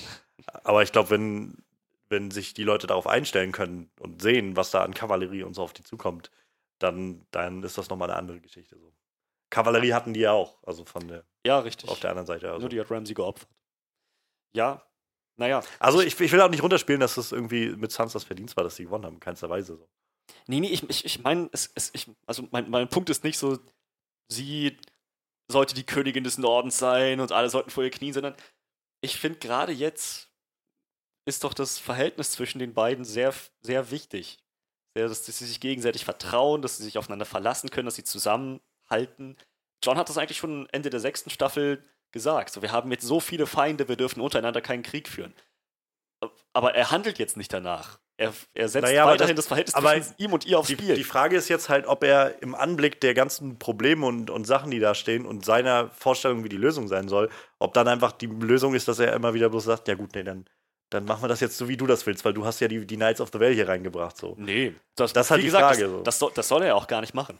Aber er soll ihr wenigstens irgendwie ein bisschen Raum geben, statt zu sagen. No, das hat er jetzt dann in der zweiten Folge ja auch gemacht. Also ich meine. Jetzt hat er es gemacht, ja. Und davor, also wie gesagt, davor gab es ja jetzt irgendwie nicht viel mehr als die eine Situation, wo sie ihn direkt vor den anderen Leuten so auf einmal, wie, wieso machst du das jetzt so? es gab danach noch eine Situation. Sie standen dann zusammen noch auf den, ähm, auf den, auf den Wallungen, glaube ich, heißen die Dinger. So, hm. Und haben sich unterhalten über die Situation, die gerade passiert ist, halt genau darüber, dass sie sich dass sie ihn nicht in Frage stellen sollte und so weiter und so fort. Auch da war er immer auch ziemlich douchey, als sie dann gesagt hat, Fand ich gar nicht, du musst, du musst schlauer sein als Ned, du musst schlauer sein als Rob. Sie haben dumme Fehler gemacht und sind dafür gestorben. Das war voll ins Schwarze, Nagel auf ja, den Kopf. aber ich fand ihn aber trotzdem nicht Seine Reaktion darauf war, ach so, und wie soll ich schlauer sein, indem ich auf dich höre? Das war seine Reaktion. Und dachte ich, boah, Alter, schon mal ein bisschen was von Höflichkeit, Freundlichkeit, Familientreue oder so gehört. Meine Güte, das ist ja wirklich, das war einfach nur so ein Douchebag in dem Moment. Ach so, ja, ich soll auf die Weiber hören. Ja, das wird mir helfen, na klar, ich glaube auch. So habe ich das äh, ehrlich gesagt nicht verstanden. Also ich habe es halt schon als Reaktion auf das verstanden, was halt davor im Saal passiert ist. Ich ist finde, halt, er, ist er, halt könnte, sehr, er könnte etwas mehr Diplomatie vertragen, will ich nur sagen. Das könnte es Hans aber auch. Also ich glaube, das könnten beide einfach. Naja. Gut, aber unge ungeachtet dessen, finde ich, machen wir, gehen wir jetzt nochmal auf die zweite Folge ein, jetzt mit der ähm, Queen in the North oder, ja, erstmal, oder erstmal lass, lass uns erstmal bei der ersten Folge okay, bleiben. gut. Ja, also mal abschließend, ich finde, ich glaube nicht, dass es jetzt da zu einem mega Bürgerkrieg kommen wird, so wie du es gesagt hast, aber ich halte es schon für möglich, dass sich das Machtverhältnis nochmal verschiebt. Dass John dann einsieht, gut, Sansa ist scharf aufs Regieren, ich nicht so, die Leute stehen hinter ihr, meinetwegen. dann bin ich jetzt der Assistent. Kann, ich halte es für möglich. Nicht unbedingt für wahrscheinlich, aber für möglich halte ich. Möglich halte ich. Die Frage ist halt, ob der Norden das akzeptiert so. Also ob der Norden eine Königin will. So. Wenn sie sie wirklich wollen, Das, ja, das ist halt die Frage so. Alles, was sie halt wissen, ist, dass Sansa irgendwie die letzten Jahre eigentlich nur im Süden verbracht hat und Littlefinger an ihrer Seite hat. kommt drauf an, was sie jetzt für Entscheidungen trifft. Das ist halt die große Frage. Wo wir schon bei Littlefinger sind, wollen wir dann gleich da weitermachen? Oder? Ja, können wir machen. Also wir haben ihn jetzt halt. Ich weiß immer noch nicht so recht, was er jetzt eigentlich sich für eine Aufgabe gesteckt hat, weil eigentlich sitzt er jetzt eigentlich nur da oben rum. Ja, so. mehr oder weniger. Selbes Ding. Weder John noch Sansa behandeln ihn angemessen, finde ich. Ich finde ich find immer noch, man, nur weil er mal irgendwann was richtig gemacht hat, sollte man nicht vergessen, dass er einfach nur Scheiße gemacht hat vorher. Und gerade Sansa sollte das nicht vergessen, dass er sie an die Boltons verkauft hat. Und, als, und auch wenn er nicht wusste, was da passiert, was ich aber auch immer noch bezweifle, weil Littlefinger weiß eine ganze Menge. So. Ähm, trotzdem finde ich es halt eigentlich gut, dass man, dass man Littlefinger oder dass jetzt auch mal Littlefinger zu spüren bekommt. Ähm, er ist, auch wenn er sich immer wieder in der Machtposition fühlt und immer das Gefühl hat von, ich kann mich immer wieder mit, so ist ja seine Devise, irgendwie Chaos ist eine Leiter und so. Und, Ja, äh, dass, du- dass du jetzt auch irgendwann mal signalisiert wird, irgendwie die Leute, mit denen du die ganze Zeit deine Spiele gespielt hast, irgendwann haben die jetzt mal die Schnauze voll davon. Und das mag ich zum Beispiel gerade echt gerne so. Und ja, ich, ich stimme dir zu, du wirst wahrscheinlich gleich sagen, dass das nicht sehr taktisch, sehr klug ist oder so, wenn er jetzt einfach seine, seine Knights of the Vale wieder abzieht oder sowas. Ich persönlich denke, er wird so langsam auch mal registriert haben, dass da wirklich eine Gefahr aus dem Norden kommt. Da hat er auch nichts davon, wenn er die einfach abzieht, dann sterben die trotzdem alle. Äh, und ansonsten glaube ich halt auch wie immer noch, dass er eine seiner größten Schwächen im Moment ist, dass er einfach völlig obsessiv mit Sansa ist. ja, richtig. Aber selbst wenn er das ist, selbst mit den ganzen Spielen, die er gespielt hat, selbst mit allen Fehlern, die er begangen hat, letzten Endes waren er und Sansa es zusammen, die die Schlacht gerettet haben. Sansa hat um seine Hilfe gebeten und er hat ihr seine Hilfe wirklich gewährt und überhaupt erst die Knights of the Vale dahin geschickt. Ohne ihn, wie gesagt, wäre die Schlacht verloren gewesen. Ich verlange jetzt nicht, dass sie ihm deswegen die Füße küssen oder so, ihn mit in den kleinen Rat vom King in the North berufen oder sowas. Aber hat sich irgendjemand schon mal bei ihm dafür bedankt? Ich glaube nicht. Ich glaube weder Sansa noch John. Sansa hat ihm einfach nur gesagt, lass mich in Ruhe, ich will mein, ich brauche meinen Frieden, halt bloß die Klappe und verzieh dich. Und John, naja, auf, darauf kommen wir nachher noch vielleicht zu sprechen. Also aber ich finde na, nach wie vor, wie gesagt, eine, eine kleine, oder auch wenn, wenn das jetzt Kriegsmitentscheidend war, trotzdem eine gute Tat macht nicht weg, was er vorher alles weggemacht, was er Nein. vorher versaut hat. Da, ist es viel, da wäre es viel mehr angemessen zu sagen, das war jetzt das Mindeste, was du machen konntest. ich finde, wenigstens ein Danke ist angebracht. Kein Titel, keine Ländereien. Wenigstens, das ist wenigstens irgendwie von Sansa, dass das äh, so, ähm, äh, dass das, na, wie es nicht, nicht gewürdigt wird, sondern dass das zur Kenntnis genommen wird, wenigstens so, dass, dass sie mal irgendwie erwähnt. Was, was sie eigentlich zu Brienne gesagt hat. Zu Brienne hat sie gesagt, ohne ihn wären wir alle verloren gewesen. So, wir brauchen ihn. Wenn sie das einfach nur zu ihm gesagt hätte, dann wäre alles gut. Aber ich glaube, das ist halt genau wieder der Punkt. Sie weiß, glaube ich, und das sagt sie ja selbst irgendwie, sie weiß ganz genau, was sie tut. Äh, ich glaube, da spielt einfach mit rein, dass sie so langsam weiß, wie Littlefinger tickt. Sie weiß, was er will, sie weiß, worauf er steht und ich glaube, das ist halt eine nicht so kluge Sache, ihm sowas zuzuspielen und, und so zu suggerieren, wir stehen in deiner Schuld und äh, eigentlich sind wir nur wegen dir hier und so. Ich glaube, also ich persönlich habe das Gefühl, dass es schon, äh, so wie Sansa das ja auch, wie gesagt, selbst sagt, so mit dem, äh, sie weiß, was sie tut, dass das auch irgendwie wahrscheinlich eine Art Strategie ist, die sie gerade mit ihm fährt, ihn so auf Abstand zu halten und, äh, und so weiter. Und ja, also wie gesagt, ich finde halt auch nach wie vor, dass das immer noch eine ziemlich gerechtfertigte Art und Weise ist, wie sie mit ihm umgehen. Eigentlich hätte er ja noch viel Schlimmes verdient, wenn die noch wüssten, was er noch alles so sonst gemacht hat. Also Richtig. ich bin gespannt, ob sie noch, wenn vielleicht Bran nachher kommt, ob der irgendwie was damit äh, beweisen kann oder so, dass Littlefinger Ned Stark verraten hat oder so. Äh, all diese Sachen in, den, in diesen Promobildern, es war ja Arya immer zu sehen mit dem Dolch, mit diesem valyrischen Stahldolch. Mhm. Also wenn sie vielleicht irgendwie da noch irgendwie reinkommt, also all diese Sachen, wenn das noch rauskommt, so das äh, es mag sein, dass es auch immer noch damit reinspielt, weil man als Zuschauer dann doch noch ein paar mehr Sachen weiß als die Charaktere selbst. Aber wie gesagt, ich finde nach wie vor, eine gute Tat macht das halt nicht wieder weg. Macht's auch nicht. Aber ich we- wen- wenigstens irgendwie ein Danke, finde ich, wäre angebracht. ich meine, ich mein, komm, selbstverständlich war das nicht. Naja, also, wie gesagt, ich finde, für das, was er, was er so verzapft hat, war das das Mindeste, was er tun konnte. Und das war halt auch wieder das, wo ich glaube, dass Sansa sehr geschickt einfach ausgespielt hat, was sie nämlich über ihn weiß. Nämlich weiß, dass er obsessiv mit ihr ist und einfach gar nicht mehr anders kann, als zu sagen, okay, wenn Sansa irgendwie wahrscheinlich dann selbst noch in seinem, seinem Glauben, dass er gerade mit Sansa spielt und irgendwie sie ausspielen kann und äh, gegen andere ausspielen kann und mit ihr, also mit ihr zusammen irgendwie sonst was erreichen kann. Ähm, ich glaube, das ist das, was Sansa in den letzten Staffeln durchschaut hat und jetzt gegen ihn ausspielt gerade. Ich glaube, meine persönliche Meinung, ich glaube, das ist immer noch Littlefingers größte Schwäche, die er sich so eingebrockt hat, äh, die sich bei Caitlin dadurch ausgezahlt hat, dass er äh, eine riesige Narbe davon getragen hat. Mhm. Ich glaube, die in der Serie, weiß nicht, ob die überhaupt mal gezeigt wurde. Nee, wurde nicht gezeigt. Und äh, jetzt bei Sansa, glaube ich, sich auf diese Art und Weise zeigen wird. Indem er sein gesamtes Konzept, was er immer gefahren hat, von wegen Chaos ist seine Leiter und alle gegeneinander ausspielen und sich im Hintergrund halten, dass er das so langsam vernachlässigen wird dadurch. Weil er, weil er unterschätzt, dass Sansa das durchschaut hat. Ja, ich, ich hatte es, glaube ich, vor einer Woche schon mal gesagt. So, ihn auf Abstand zu halten, halte ich. halten, halte ich. Ihn auf Abstand zu halten, finde ich richtig. Aber eigentlich hätte ich es mir gewünscht für die Staffel, dass sie mehr mit ihm umgeht, so wie sie es Ende der letzten Staffel gemacht hat. Wo sie ihn schon hat abblitzen lassen, da unter dem Wehrholzbaum, wo er gesagt hat, oh, ich habe dieses Bild von uns beiden im Kopf, wie wir zusammen die Königslande regieren, auf dem Thron sitzen, du bist meine Königin. Wo er sie dann küssen wollt, wollte, sie sich weggedreht hat, aber dann immerhin noch gesagt hat, ist ein schönes Bild, laut Belisch. Irgendwie so. Nicht herzlich und nicht, yeah, wir beide zusammen gegen den Rest der Welt, aber wenigstens irgendwie wie einen Verbündeten behandeln und nicht wie den Assi vom Dienst. Hat er, wie gesagt, meiner Meinung nach auch nicht verdient. auch nicht diese Illusion, dass das mal klappen könnte oder so von wegen, wir sind ja eigentlich Freunde oder so. Naja. Meiner Meinung nach hat er das alles nicht verdient. Kann ich auch irgendwo nachvollziehen. Ist dann die Frage, ob John weiß, dass er, also so wie John mit ihm umgeht, sollte man meinen, dass John glaubt, dass er auch mit John obsessiv ist. Aber darauf kommen wir nachher vielleicht noch zu sprechen.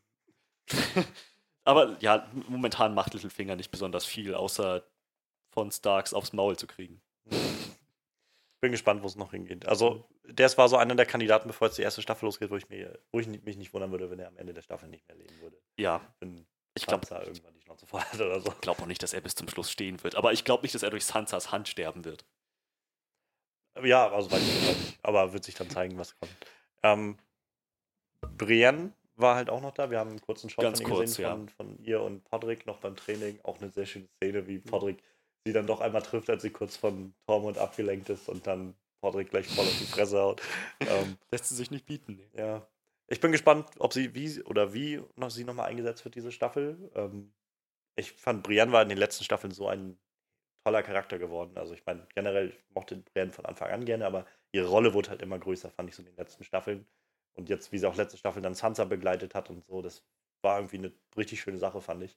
Mhm. Ähm, und ich bin gespannt, wo das jetzt halt hinführt, wenn sie jetzt auch gerade in Winterfell ist. Und, ähm, wahrscheinlich wird sie so bald ja nicht von Sansas Stelle weichen, aber nee, ähm, wenn überhaupt. Mal gucken, wenn, wenn ähm, Arya ankommen sollte, wie die beiden vielleicht nochmal miteinander agieren, nach dem letzten Aufeinandertreffen oder so. Brienne und Arya. Ja. Mhm. Ähm, naja, aber auch da zu einem später nochmal. Ähm, dann lass uns vielleicht mal nach King's Landing gucken. Oh ja. Da, ja, ist ja letztes, äh, ja, letztes Jahr die, oder letzte Staffel mehr, ähm, die Septe in die Luft geflogen. Mhm, Mit so mhm. ziemlich allen Leuten, die irgendwas gegen Cersei hatten. Ja. Brillanter, ja. brillanter Move. Jetzt, wo du es vor ein paar Monaten mal angedeutet hattest, darauf hingewiesen hattest, hat schon ziemlich viel Parallelen zum Paten. Das haben sie halt auch, glaube ich, sehr bewusst so eingefädelt gehabt, so inszeniert. In dem Zusammenhang ist mir nochmal eingefallen, wenn du dich erinnerst, es war sehr ähnlich in Breaking Bad mit Walter ja, White. Ja, genau, genau. Während diese ganzen Leute, die ihn hätten verraten können, da umgebracht wurden. Ja, so. ja. Das, war schon, das, das waren schon ziemliche Parallelen, aber ja. Das heißt, sie hat jetzt in Königsmund keine Feinde mehr, keine Nicht mehr so wirklich. Also, bedeutsamen Feinde. nichts, das wir davon mitbekommen würden. Also ich rate mal, die einfache Bevölkerung wird mehr oder weniger terrorisiert sein Ja, und schockiert sein von dem Ganzen, was da passiert ist. Ähm, Gerade wenn so jemand wie Margery auch stirbt, der ja doch irgendwie oh ja, die, die war Ja. geliebt. ja, großer Freund war. Ja, der König ist auch mal gestorben und plötzlich krönt sich dann Cersei als Königin, die wahrscheinlich sowieso schon nicht so beliebt ist unter dem Volk. Mhm. Ähm, ja, Sollte man meinen nach ihrem Walk of Shame, wie das, wie das Volk zu ihr steht. aber es ist halt schon spannend zu sehen, wie, wie sie jetzt irgendwie nach all den Jahren es geschafft hat, dann doch Königin zu werden und aber eigentlich so Königin über nichts mehr ist, so ziemlich. Also klar über das Land so, aber eigentlich nichts, was sie wirklich interessiert. So, ihre, ihre Kinder sind alle tot. Richtig. Ähm, sie, sie hat auch eigentlich keine wirklichen Verbündeten mehr so in, in, im Land. Darum geht es ja auch gerade in der Folge dann. Ähm, Jamie distanziert sich irgendwie auch immer weiter von ihr. Scheint jetzt auch irgendwie so ein bisschen hin und her gerissen zu sein zwischen so diesem Ehrgefühl, was er irgendwie innerlich verinnerlicht hat und auch gleichzeitig seiner Liebe zu seiner Schwester, Mhm. die er ursprünglich mal hatte, sich jetzt aber so lange fragt. Naja, sie hat halt das durchgezogen, was der Mad King irgendwie machen wollte, so jedenfalls so in der Light-Version. Und ähm, naja, all das ist irgendwie ziemlich, ziemlich interessante Konst äh, Konstellation gerade. Und ja, äh, wir sehen ja dann, wie diese schöne, diese schöne Karte gezeichnet wird, Ja. die also schon so ihre Herrschaftspläne hat und auch überhaupt dieser, dieser Dialog mit Jamie, wo sie irgendwie davon redet, so ihre Dynastie aufzubauen Mhm. und so. Und ich fand das so, so, so richtig schönes Writing, wie er irgendwie so dann auch auf den Punkt bringt. So, was für eine Dynastie? Ja, ja. Die alle sind tot, so. Es gibt nur noch uns. Und, Eine Dynastie für uns dann. Das war so und ein auch so dieser, dachte, dieser Moment, wo er so, also wo du auch so siehst, ihm fällt auch so alles aus Ja. dem Gesicht, weil so, was, wovon redet diese Mhm, Frau? ja. Das war, das war dieser Moment, so eine Dynasty for us then. Okay. Ich glaube, Cersei hat das Konzept von Dynastien nicht ganz durchblickt. es ist, es ist schon, ich meine, der Weg führt jetzt definitiv zur Mad Queen, nehme ich mal an, so dass sie immer mehr ist sie ja auch schon so ziemlich. ihren, also- ja, ja, aber ich glaube, das wird noch schlimmer, dass sie so immer mehr ihren, äh, ihren, ihren Griff zur Realität Ja. verliert. So.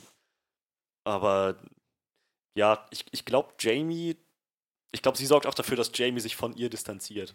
So, das, sie hat Euron Greyjoy eingeladen, Ja. und als Jamie sie gefragt hat, warum, was, was glaubst du will Euron Greyjoy? Eine Königin.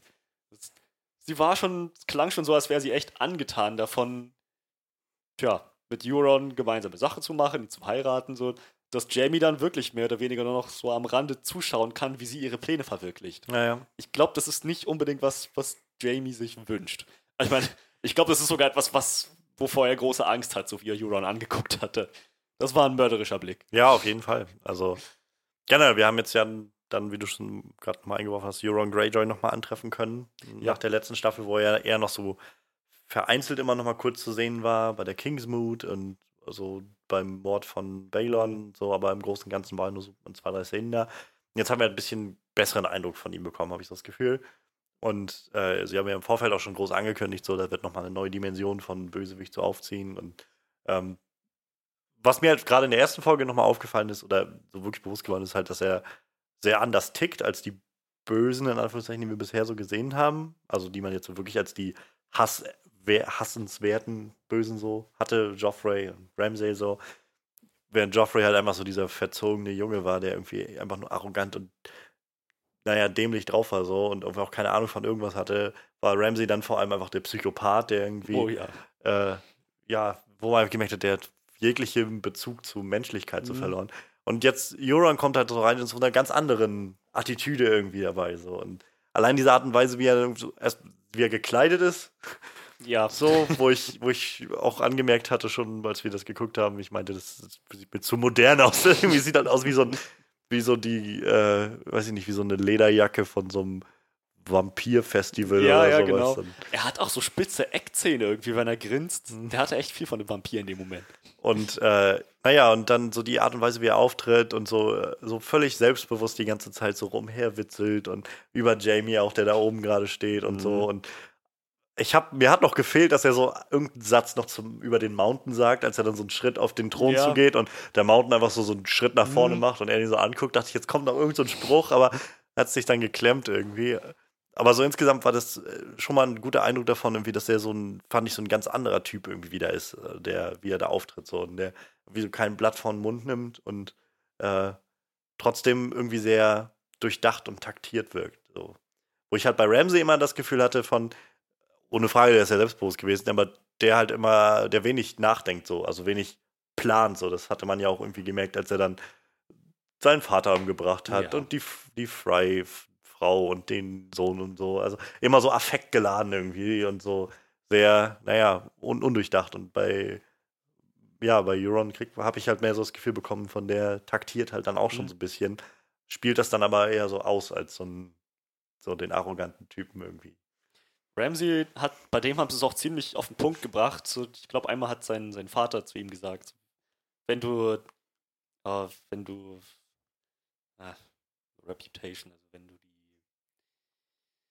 dieses Image von dir erzeugst, die Leute dich nur noch als verrückten Hund betrachten, Ja. dann behandeln sie dich auch so. Im Prinzip genau das, immer so aus dem Affekt heraus, ziemlich obsessiv und impulsiv. Das, das war halt Ramsey. Naja, Euron scheint ja, schien von vornherein einen Plan gehabt zu haben. Ja. Als Cersei zu ihm gesagt hat, dass sie sein, sein Angebot ablehnt, wusste er eigentlich schon genau, was der nächste Schritt ist. So, gut, okay, dann bringe ich ein Geschenk mit und dann haben wir das.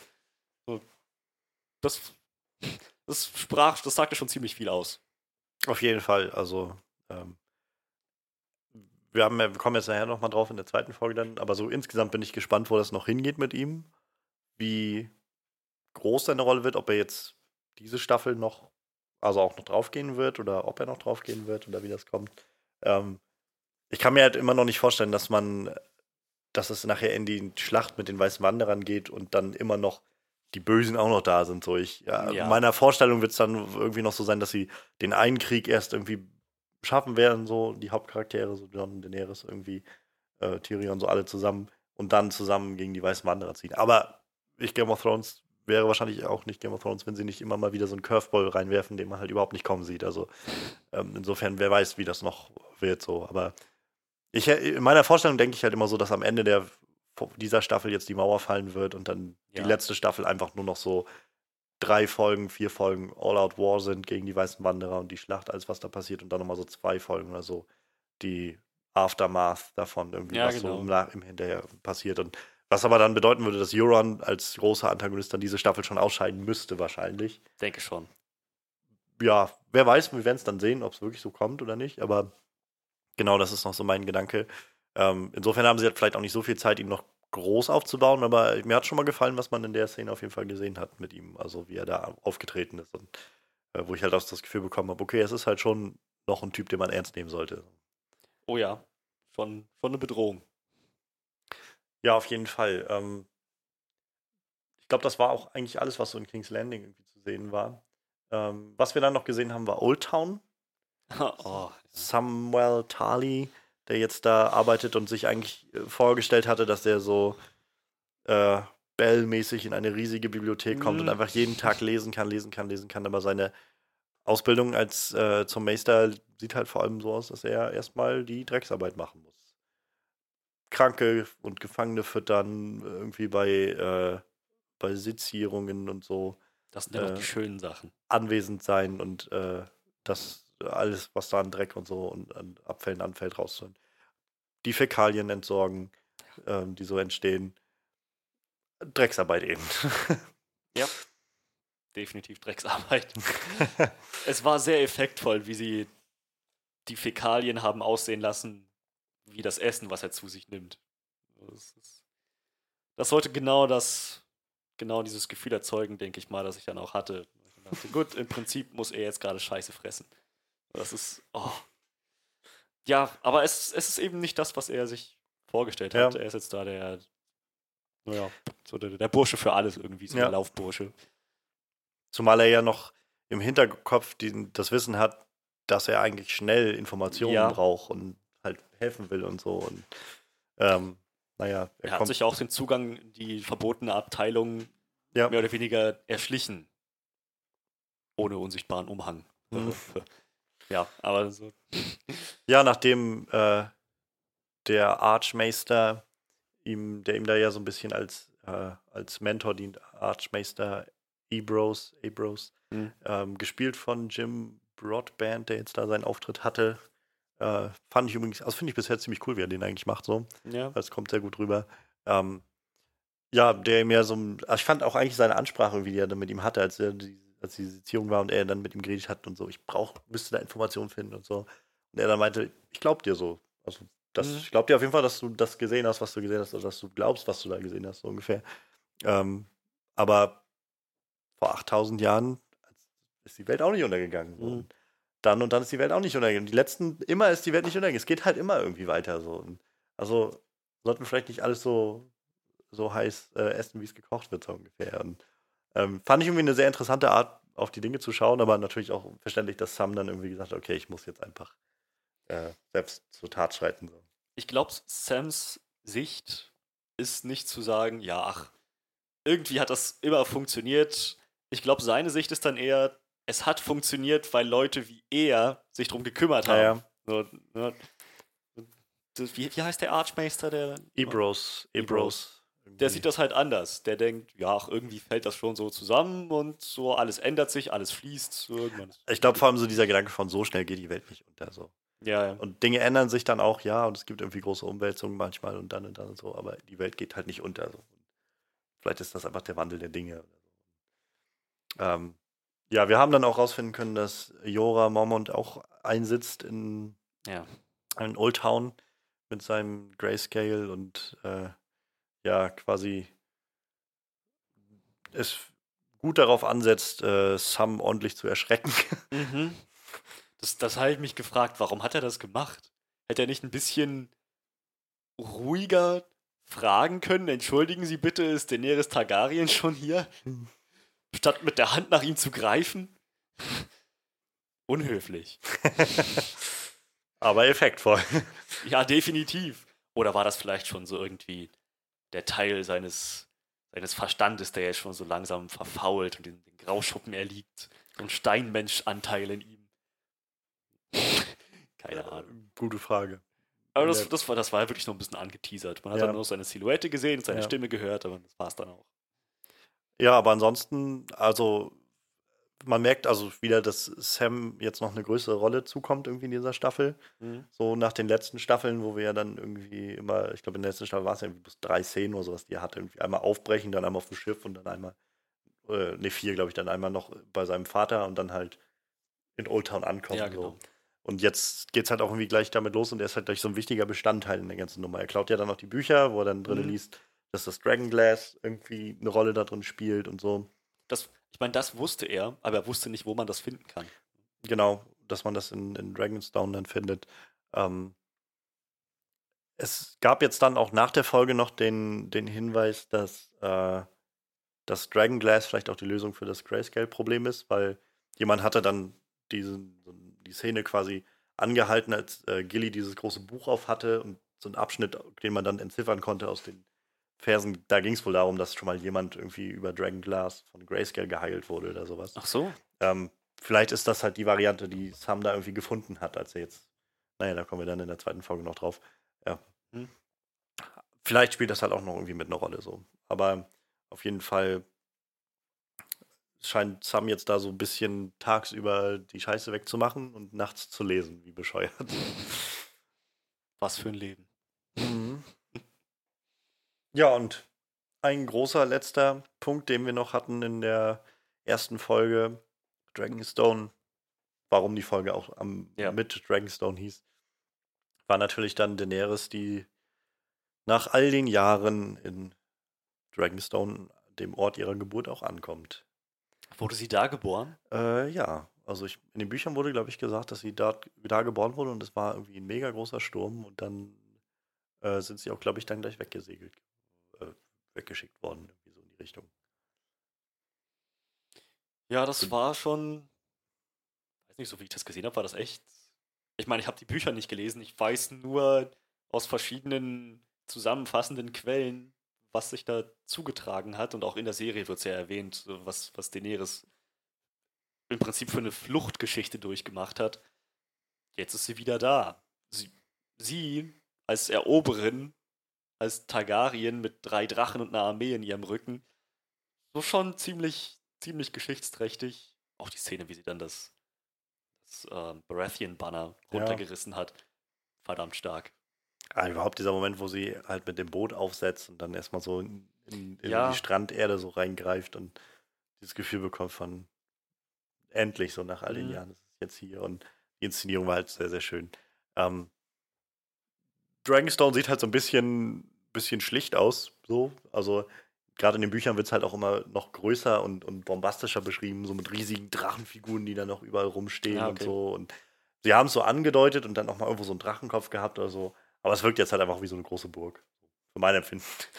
Was jetzt nicht groß ja. schlimm ist, so, nur, wie gesagt, dem, äh, manchmal hat man so aus den Büchern dann so ein bisschen Vorstellungen. Ich glaube, wir haben davor immer bloß so zwei Räume oder drei in Dragonstone gesehen, wenn halt Stannis da war. Ja, genau. Viel genau. mehr war es dann irgendwie nicht. Und einmal den Strand irgendwie, als sie da dann die Götter verbrannt haben, die alten oder so. Richtig, ja. Aber, also ich, ich, ich meine, es wurde ja nochmal aufgegriffen. Dragonstone, das naja, Aussehen, naja. so wie das da alles auf Daenerys wirkt. Das kommt ja nochmal ja. in der zweiten Folge. Aber ja, an sich, die haben kein einziges Wort gesagt, ne? Während, während die da einmarschiert sind. Es war ganz zum Schluss nur noch, dass sie sich dann umgedreht hat und dann gesagt ja. hat, shall we begin? Ja. Aber ansonsten, genau, war es halt einfach wahrscheinlich auch für alle Angehörigen so ein sehr mhm. Historischer Moment irgendwie, den, den man dann auch nicht versauen will mit dem Spruch oder so. Oh mein Gott, hast du diesen Teppich gesehen? Oh mein Gott, ich bin in, in eine tote Ratte getreten. oder weiß ich, dann, dann von den Unsullied oder sowas. Ist es hier immer so kalt oder so? Keine Ahnung. Das war ja auch nochmal. Sie sind ja nur schon warm angezogen, ne? Ja. Auch, auch Cersei schon vorher, alle. Alle, die ja, man merkt im so warmen Süden sind, schon in Übergangsklamotten. Ja. So, jetzt nicht in Wildlingsfällen, aber schon langärmlich und Stoff. Lässt sich sehen. Auf jeden Fall. Ja, das war so im Prinzip die, das, was so in der ersten Folge alles passiert ist. Ähm, noch nicht die bewegteste Folge, sag ich mal. Also es war jetzt halt noch nicht das, wo man so, wo man so gemerkt hat, was sie angekündigt haben mit dem großen Pacing und so. Aber ich fand es trotzdem sehr, sehr spannungsgeladen. So mhm. innerlich war es eine sehr, sehr gut konstruierte Folge irgendwie, die sehr, die sehr nochmal so uns zurückgeholt hat in diese Welt. Wo stehen gerade alle? Und ja, genau. So, jetzt kann es losgehen. So und ähm, ich, also gerade auch das, nachdem man dann wieder so ein Jahr irgendwie oder über ein Jahr ohne Game of Thrones hatte, war es irgendwie echt schön, mal wieder alle Charaktere einmal so kurz Richtig. auch wenigstens zu sehen. Und wenn es nur eine Szene mit Bran war, aber auch die wenigstens nochmal zu sehen und zu sehen, wo die gelandet sind. So. Fand ich halt sehr, sehr schön. Also war irgendwie guter, guter Staffeleinstieg, fand ich. Denke ich auch. Also, ich meine, das sollte, auch, sollte wahrscheinlich genau diesen Zweck erfüllen, dass es jetzt einleitet, vorbereitet, so ein paar Dinge in Position bringt, damit dann jetzt alles wirklich losgehen kann. Das hat die Folge echt gut hingekriegt. So, nach der Folge hatte ich nicht das Gefühl, dass ich jetzt frustriert bin, so, Mist, warum warum ist da nicht mehr passiert? Naja. Ich dachte so, alles klar, jetzt kann es losgehen. Das, das war das Gefühl, das ich danach hatte. Und ich habe halt auch immer wieder, also auch als ich wieder gesehen habe, so das Gefühl gehabt, viel wird auch so, also ganz viel wird so von den Schauspielern auch getragen und was sie so da immer wieder abliefern, so auch was so eine, so eine gegenseitige Spannung zu erstellen in Szenen. Also ich hatte halt zum Beispiel in der Szene mit dem Hound, wo sie dann in diesem äh, dieser Hütte ankommen und so. Das war, wo die Szene losging. Ich dann so mich schon so ein bisschen gefragt habe, irgendwie, wo soll das jetzt hinführen? Spielt das jetzt gerade so eine große Rolle oder so? Mhm. Und letztendlich ist ja auch in Anführungszeichen nicht mehr passiert, als dass sie halt nochmal rausgefiltert haben mit dem Eastwatch by the Sea und so diese Sachen. Und der Hound wird so ein bisschen nochmal mehr charakterisiert und so. Aber allein diese, diese Art und Weise, wie die Dialoge dargeboten wurden und so, alles hat so eine ganz eigene Spannung in sich getragen, finde ich. Und, und war dann auch einfach nur als Szene für sich sehenswert und irgendwie Spannung ja, und Wert einfach, also hat so einen Eigenwert gebildet. So. Es war halt nicht nur noch so ein Konstrukt, um irgendwie die Story voranzutreiben, sondern ja. halt hat so einen eigenen Wert gehabt. So ein, auch wenn es halt nicht viel äh, Action oder sowas da drin gab, war es trotzdem einfach ein, ein, sehr gut gemachtes Ding so insgesamt. Was halt einfach wert war zu sehen. So. Wo ich halt auch nicht das Gefühl hatte, mir ge hier geht es jetzt in der ganzen Folge nur darum, ein Setup zu bringen, sondern diese Szenen haben halt auch so, stehen auf eigenen Füßen so alle. Denke ich auch. Also, und das halt, finde ich, so eine große Stärke, die Game of Thrones immer wieder an den Tag legt. So. Stimmt schon. Ja, ich. Ja, ich, ich weiß nicht vom Hocker gerissen, aber nee, ich das, habe hab, auch nicht. Ich habe auch nichts anderes erwartet. Ich habe auch erwartet, dass es mal jetzt erstmal langsam wieder ins Rollen kommt. Ja. Wie das, wie das so ist. In dem Sinne hat die Folge gut abgeliefert. Und Auf jeden Fall. Also definitiv. Also in der der Ruhe lag so die Kraft der Ja, Folge. genau. So wirklich los ging es ja dann mit der zweiten Folge Stormborn, die jetzt Genau. gerade am letzten Sonntag rauskam und da können wir jetzt ja gleich dann mal reinschauen. Ähm, da fangen wir dann ja an mit, mit Daenerys, die, äh, die jetzt auf Dragonstone sich einrichtet, so langsam Jo. und äh, naja, ihre Pläne so langsam schmiedet. Also ähm, generell irgendwie ein schöner Moment, sie zu sehen, wie sie so an diesem, an dieser Westeros-Karte, Mhm. diesem Tisch steht und so langsam ihre Pläne fertig macht und auch dann, wie du schon gerade angeteasert hast, so ein bisschen reflektiert über Dragonstone. Ne? Ja, das, das war irgendwie ganz, ganz interessant zu sehen, wie Dragonstone an sich, wie du schon meintest, ziemlich schlicht ist. Draußen ist das Wetter absolut grauenhaft, so Dauerregen, es strömt einfach nur runter, dunkel, Sturm und Gewitter. Wo sie dann auch meinte, eigentlich hat sie sich das eher wie so ein Homecoming vorgestellt und stattdessen fühlt sie sich dann doch ein bisschen fremd an dem Ort und es ist eben nicht so pompös und, Ja. und, und fantastisch, wie sie sich das vielleicht erträumt hat. Aber letzten Endes hat sie ja da ihren, will ich sagen, ihren Zweck, ihre, ihr Ziel, ihre Bestimmung. So, und darauf konzentriert sie sich. Das ist ja dann, die ganze Szene dreht sich dann ja auch letzten Endes darum, diese Pläne zu schmieden. Naja, Das was ist- das, das Ziel Genau. eigentlich und so. Und Wie wird das super, das also erreicht? ich fand die super konstruiert, diese ganze Szene. So Oh ja. dieser ganze Aufbau mit Wahres dann auch, was auch Sinn macht. Also im ersten Mal habe ich jetzt so gedacht, was soll denn das jetzt? Und dann habe ich aber, es macht schon Sinn, das mal zu hinterfragen irgendwie. Mhm. Nachdem er erst dem, dem Mad King gedient hat und dann Robert gedient hat und, Und dann, dann, Robert verraten für wollte. Viserie, äh, Viserion, nee, Viserys. ja, ich bringe den Namen durcheinander. Ja, das ist Ähm, den eigentlich an die Macht bringen wollte, dann wollte er Danny umbringen lassen, mehr oder weniger. Und all das so langsam mal auch irgendwie zu sagen, womit muss ich denn jetzt hier rechnen, wenn du jetzt für mich arbeitest? Ja, ja, genau. Dass der nächste König dann nachher kommt, von denen gibt es jetzt ja wieder gerade eine Menge, so, und du mich dann wieder für irgendwen verrätst oder so. Und auch da dann irgendwie habe ich dann schon gesagt, oh Gott, oh Gott, wo geht das jetzt hin? Aber dann auch Wahres, wo auch wieder gezeigt hat, was für ein kluger Kopf auch Wahres dann irgendwie ist. Aber halt, es wirkt trotzdem sehr ehrlich, es wirkt jetzt nicht halt nur Mhm. konstruiert, aber die Art und Weise, wie er es präsentiert hat und so, dann auch zu sagen, ganz ehrlich, ist es mir irgendwie scheißegal, was für ein König das ist, aus welchem Haus der kommt oder sonst was. Ich komme aus der Gosse und mir ging das immer scheiße und alles, was mich interessiert ist, ist, dass es den Leuten gut geht. Hm, ja, genau. Weil das einfache Volk ist nun mal das, worum es hier geht. So. Warum will man sonst König sein oder Herrscher sein, wenn man halt, äh, wenn man sich nicht um das einfache Volk kümmert? So. Richtig. Cersei kann das nicht. Ich habe mich jetzt für dich entschieden, weil ich glaube, du kriegst das halt ganz gut hin. Mhm. So, und auch dieser Moment, wo sie dann meint, okay, wenn, äh, wenn du das Gefühl hast, dass ich mich nicht mehr um das Volk kümmere, dann, dann äh, betrüg mich nicht, sondern dann sag mir das ins Gesicht. So. Dann sag mir, was ich falsch mache. So. Sag mir, bitte, Bitte. wenn ich das Volk, wenn ich gegen die Interessen des Volkes handle. So. Guter Punkt von ihr. Jetzt frage ich mich, hat er das bei Robert jemals gemacht? Nicht mal versucht? Glaube ich nicht. Also, ich, ich hatte jetzt, als ich die erste Staffel mal wieder angefangen hatte, war es ja noch, wenn, als Ned dann ankam in der, Ja. in der Stadt, wo er dann ja auch noch so ein bisschen meinte, irgendwie, naja, der König weiß halt manchmal nicht so, wie er das mit dem Geld machen soll. Mhm, genau. All diese Sachen so. Das wirkte jetzt nicht so, als ob er groß dann schon int- äh, noch Interesse hatte, irgendwie mit Robert darüber zu reden. So, vielleicht in den ersten Jahren oder so. Als Das meine ich halt. Ob er hat das irgendwann sein, mal aber- versucht. Und hat dann einfach festgestellt, dass Robert nicht zugänglich ist. Irgendwie sowas in der Richtung. Das mag gut sein, also keine Ahnung. Bei Mad King kann ich natürlich verstehen, dass da Hopfen und Malz verloren war. Also, aber bei Robert, naja. Aber ab davon, das hatte schon. Es war schon, war schon interessant zu sehen, wie Daenerys auch Tyrions Worte aus Staffel 6 nochmal wieder aufgegriffen hat. Weil sie hatten sich ja mal über Wahres unterhalten. Ich glaube, die saßen dann beide an einem Tisch miteinander, Ja. wo dann Daenerys ein, endgültig entschieden hat, dass Tyrion sie beraten soll. Und dann Tyrion hat, glaube ich, Wahres nebenbei erwähnt Ja. auf sein, für seine Reise und dann war Daenerys erstmal verstutzt. Moment. Der Wahres, der mich umbringen lassen wollte, die Spinne in den Diensten von Robert und so weiter, dem, dem, Usurpator Hm. und so weiter und so fort.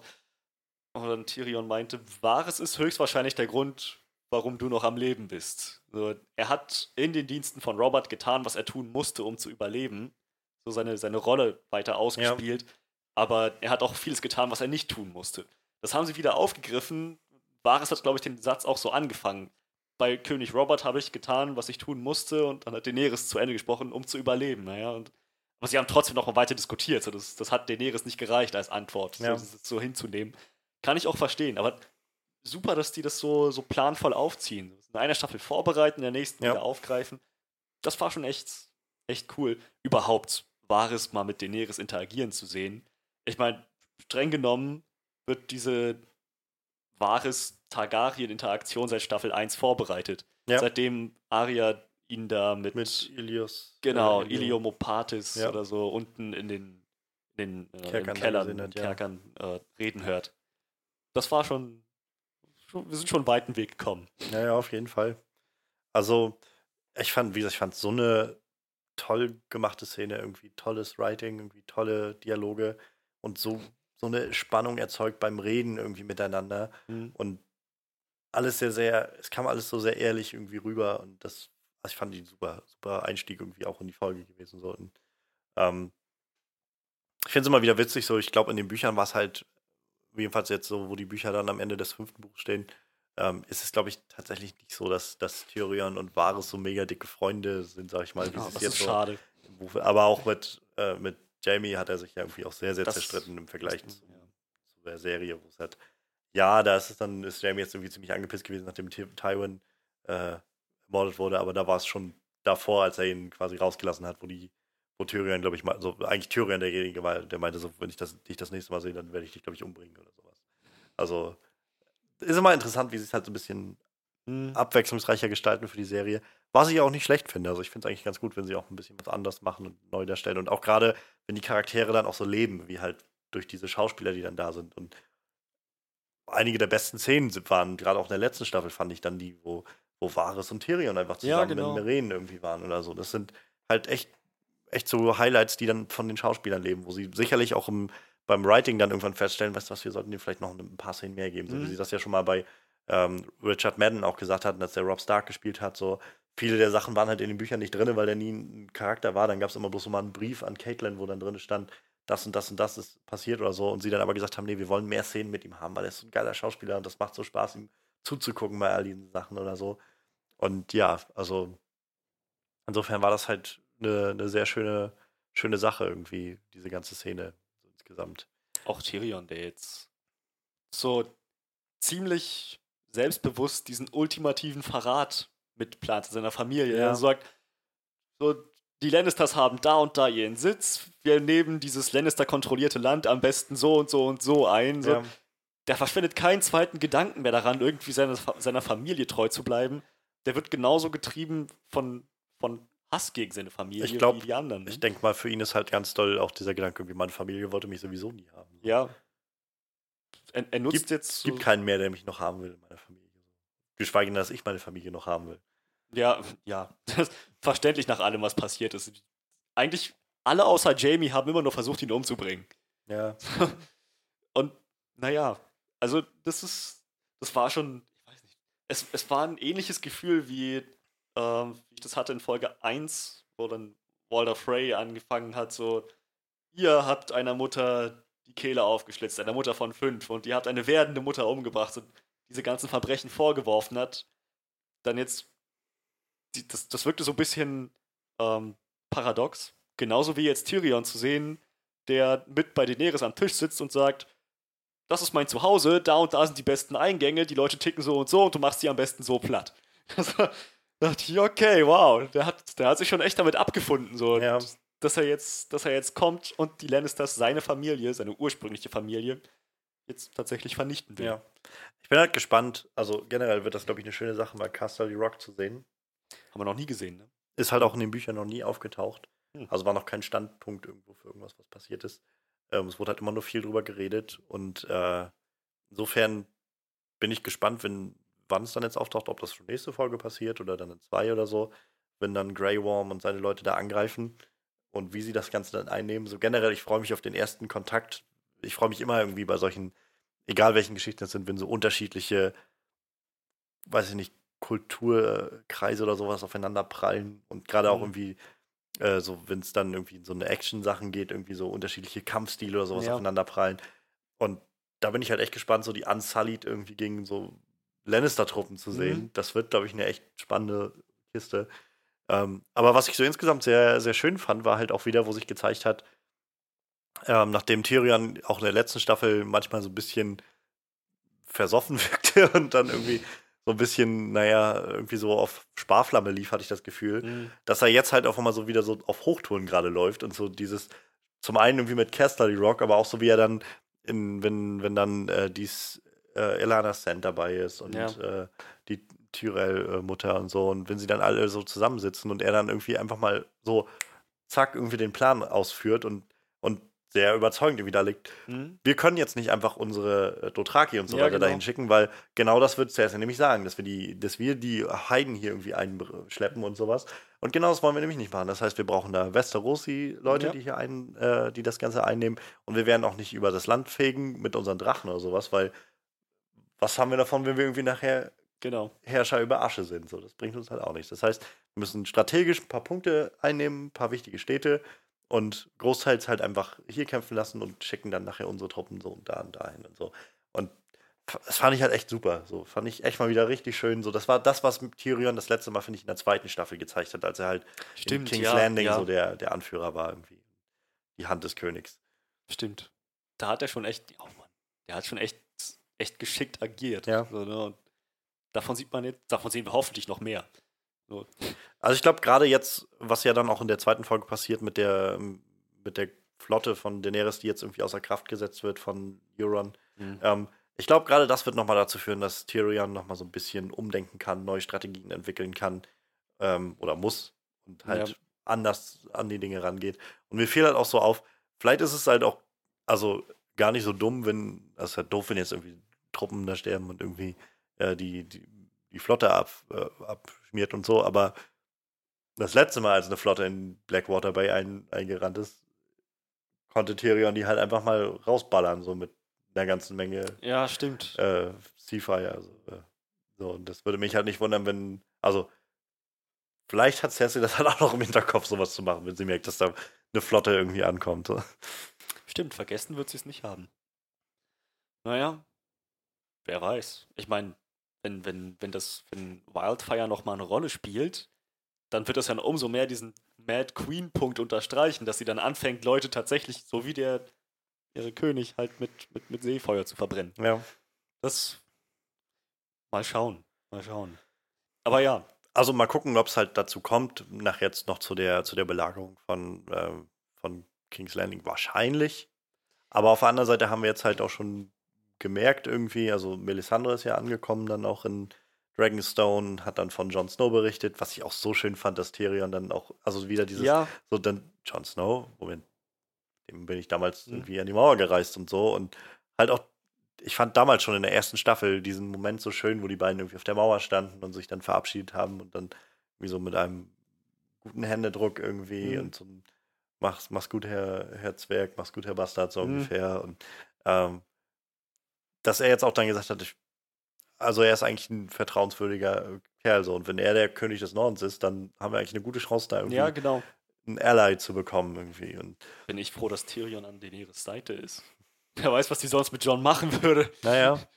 Das ist schon, das ist schon ziemlich cool. Und insofern, wer weiß, wie, wie das halt, vielleicht entscheidet Danny sich ja doch dann irgendwie erstmal in den Norden zu ziehen oder so. Oder halt einen Drachen damit hinzuschicken. Oder weiß weiß ich, was da passieren kann. Aber Ich glaube ganz ehrlich, wo wir gerade dabei waren, die Belagerung von Königsmund wird so nicht stattfinden. Wenn du dich erinnerst, es gab in Staffel 3 oder 2, ich weiß es nicht mehr genau, wo Bran das erste Mal, also wo er schon mit, mit Mira und äh, Jojen unterwegs ist und dann das erste Mal einen Wehrholzbaum anfasst und dann seine erste Vision kriegt. Also ein Haufen Bilder nacheinander. Eins von diesen Bildern ist, wie der riesenhafte Schatten eines Drachen über Königsmund fliegt. stimmt, ja. Ich glaube nämlich echt, dass dann jetzt, wo die Belagerung keine Option mehr ist, dann Danny einfach sagt, gut, Plan B. Ich lande in King's Landing mit Drogon. So irgend, irgendwie sowas. Wäre schade, wenn sie das nicht mehr aufgreifen. Ich, ich glaube nämlich, dass sie das machen. Also, wir haben in den letzten Folgen, also allein in Folge 1 und 2, schon wieder so viele Dinge aufgegriffen, die in Staffel 1 und 2 und so passiert sind. Also, so nur kleine Wortfetzen oder sowas oder Nymeria, die jetzt wieder auftaucht Ja. oder sowas. Ähm, ich denke schon, dass sie das halt nicht vergessen haben, wenn sowas passiert ist. Also ähm, insofern, Chancen stehen jetzt nicht schlecht, dass das wieder kommt. Ich habe es jetzt halt gar nicht mehr auf dem Schirm gehabt, aber stimmt, wo du sagst, ja, ich erinnere mich an diesen, an den Schatten des Drachen, der da so über King's Landing flog. Ich hoffe so sehr, dass wir das zu sehen kriegen. das wird so cool. Da hätte man jetzt vielleicht, also jetzt müsste man rückblicken, vielleicht mal diese Szene sich nochmal angucken, ob man vielleicht erkennt, dass auch die Sept of Baylor nicht mehr steht in dieser Vision oder so. Stimmt. Wenn man das überhaupt sieht bei diesem Ausschnitt, der da kurz Ja, sehen ja, ist. genau. Man müsste sich schon mit der Architektur und so weiter, mit dem Stadtplan irgendwie ein bisschen auskennen. Ja, aber insgesamt äh, plant Daenerys ihren, ja, im Prinzip ihren, ihren Großangriff auf Genau. alles, auf, aber in einem taktischen Gewand sozusagen. So gut diese Szene auch war, eine Sache gab es, die mir nicht so zugesagt hat. Das Gespräch zwischen Olenna und Daenerys fand ich ein bisschen stumpf. So wie sie dann da saßen, die Lords von Westeros sind Schafe. Bist du ein Schaf? Ja, das Nein, du bist kein Schaf. Du bist ein Drache. Sei ein Drache. Also, okay, Game of Thrones für Fünfjährige oder was? Das war, das wirkte schon so ein bisschen banal. Also, ja, ich, ich fand halt die Szene an sich nicht, nicht ähm, ich kann verstehen, warum sie die Szene drinne haben. So, und ich, ich finde es halt auch irgendwie, glaube ich, hilfreich für das, was so kommt. Aber es war halt, gerade diese letzte Formulierung war ein bisschen sehr cheesy so. Ja. Ich meine, so Olenna Tyrell ist. Ander, andererseits cool. finde ich, also es passt auch so ein bisschen in diese Art und Weise, wie Orlando Tyrell generell immer irgendwie so redet mit Leuten, habe ich das Gefühl. So. Immer so diese komischen Metaphern so drauf, habe ich das Gefühl. Normalerweise sind ihre Metaphern schlauer. das ist, ist schon richtig. Aber sie spricht viel mit solchen Metaphern, meine ich so. Und Das ist wahr, ja. Ja, aber es war so eine Kleinigkeit, die mir kurz aufgefallen ist. Ansonsten, hm, Olenna Tyrell bleibt natürlich cooler Charakter. Ja, das wird auf jeden Fall sehr spannend, wo das da äh, noch hingeht. Wir haben außerdem noch einen kleinen Moment bekommen von Grey Worm und Missandei, die jetzt Oh ja. äh, nach vielen, vielen Staffeln der, äh, der schmachtenden Blicke und so dann doch irgendwie zusammengekommen sind. Ähm, ja, was irgendwie sehr, sehr interessant war mit anzusehen, wie dieser, dieser, ja, Unsullied, der irgendwie alles an Menschlichkeit als Kind eigentlich ausgeprügelt bekommen hat, seine Menschlichkeit wieder entdeckt und überhaupt nicht weiß, wie er damit umgehen soll. Mhm. So, das war irgendwie eine sehr spannende Sache so. Und irgendwie, also irgendwie fand ich es bisher auch immer sehr, sehr herzlich so. Und auch das war jetzt irgendwie wie eine sehr herzliche Szene so zwischen den beiden. ja, Ähm, was meistens nichts Gutes bedeutet. eben. Ähm, ich bin gespannt, wo das noch hinführt. Also, und wenn es halt auch einfach nur mal ein kleiner, heiterer, sag ich mal, Moment irgendwie oder so eine kleine Plotline bleibt, die irgendwie so ein bisschen, bisschen Liebe in dieses ganze Hm. Chaos und Tod und Verderben und so reinbringt, dann ist das vielleicht auch schon mal nicht, äh, nicht verkehrt so. Ich glaube halt auch, so langsam ist Grey Worms ähm, Character Arc abgeschlossen. Und wenn das der Fall ist, dann sterben solche Charaktere normalerweise ganz gern. Naja. Wer weiß, vielleicht in Casterly Rock irgendwie so irgendwas dabei. Mal schauen. Aber die, die Szene war irgendwie, ja, schön. Eben weil die schon so lange umeinander rumtanzen. Ja. Und äh, also ich fand es halt auch einfach sehr. Also, natürlich, man ist es von Game of Thrones gewohnt, dass man irgendwie viel nackte Haut sieht und so. Aber ich fand es halt einfach sehr intim irgendwie so auf so einer emotionalen Ebene, wie die beiden dann irgendwie miteinander im Bett lagen so. Hm. Aber es hatte halt irgendwie, es hat halt irgendwie mehr bedeutet als einfach nur, da haben jetzt gerade zwei Leute Sex, sondern Ja. es war halt irgendwie, war halt doch irgendwie was mehr, auch dieser Moment, wo er so gezögert hat irgendwie und eigentlich nicht will, dass sie seine Hose auszieht, so und wo man merkt, da, da ist irgendwie halt mehr als einfach nur, was man sonst so sieht, irgendwie in der ersten Staffel der irgendwie ins Bordell Ja, rennt ja, oder so, richtig. sondern das, ja, es hat, wie gesagt, das ist irgendwie herzlicher, intimer und bedeutet irgendwie mehr. Das stimmt. Das kam schon durch. Ja, dann haben wir ähm, Old Town gehabt. Hatten wir nicht nochmal Melisandre? Ähm, ja. Dragonstone hatten wir sie erwähnt? Echt? Ich hatte, schon, erwähnt? ich hatte schon gesagt, dass sie halt da war und äh, dass sie Äh, naja, als sie die empfangen haben, meinte ich. Ich glaube, wir haben noch nicht, stimmt, wir haben noch nicht konkreter darüber geredet. Ähm, aber, also ich hatte ja schon gesagt, wegen, dass sie Jon Snow dann auch eingeladen hat, jetzt wegen, dass Ja, das da ist- war und so. Aber ja, Das ist ja schon eine ziemlich, ziemlich große Sache. Irgendwie, Daenerys hört jetzt zum ersten Mal von John und umgekehrt. ja, ja. Aber das war trotzdem so ein ganz merkwürdiges Gefühl. Das, die sind ja so ganz unterschiedlich. An unterschiedlichen Orten der Welt haben sie haben ihre Geschichten bisher gespielt. Und jetzt, jetzt wird nur mal angeteasert, dass sie sich begegnen werden. Und das ist, fühlt sich total aufregend an. Ja, das stimmt schon, ja. Das ist halt so, das ist halt so dieses, dieses Avengers-Ding für mich irgendwie so. Was ich halt bei dem ersten Mhm. Avengers-Film auch so voll hatte, dieses Gefühl von, das ist so aufregend gerade irgendwie, so das, dieses Aufeinanderprallen von so verschiedenen Charakteren, die alle so eigene Abenteuer erlebt haben. Und jetzt kommt das so zusammen. Und Mhm. gerade jetzt mit diesen zwei riesigen Charakteren, also ich meine, das sind ja irgendwie die beiden größten Charaktere in der Serie. Oh ja. Mit der meisten Screentime auch irgendwie. Und beide haben unglaublich viel erlebt.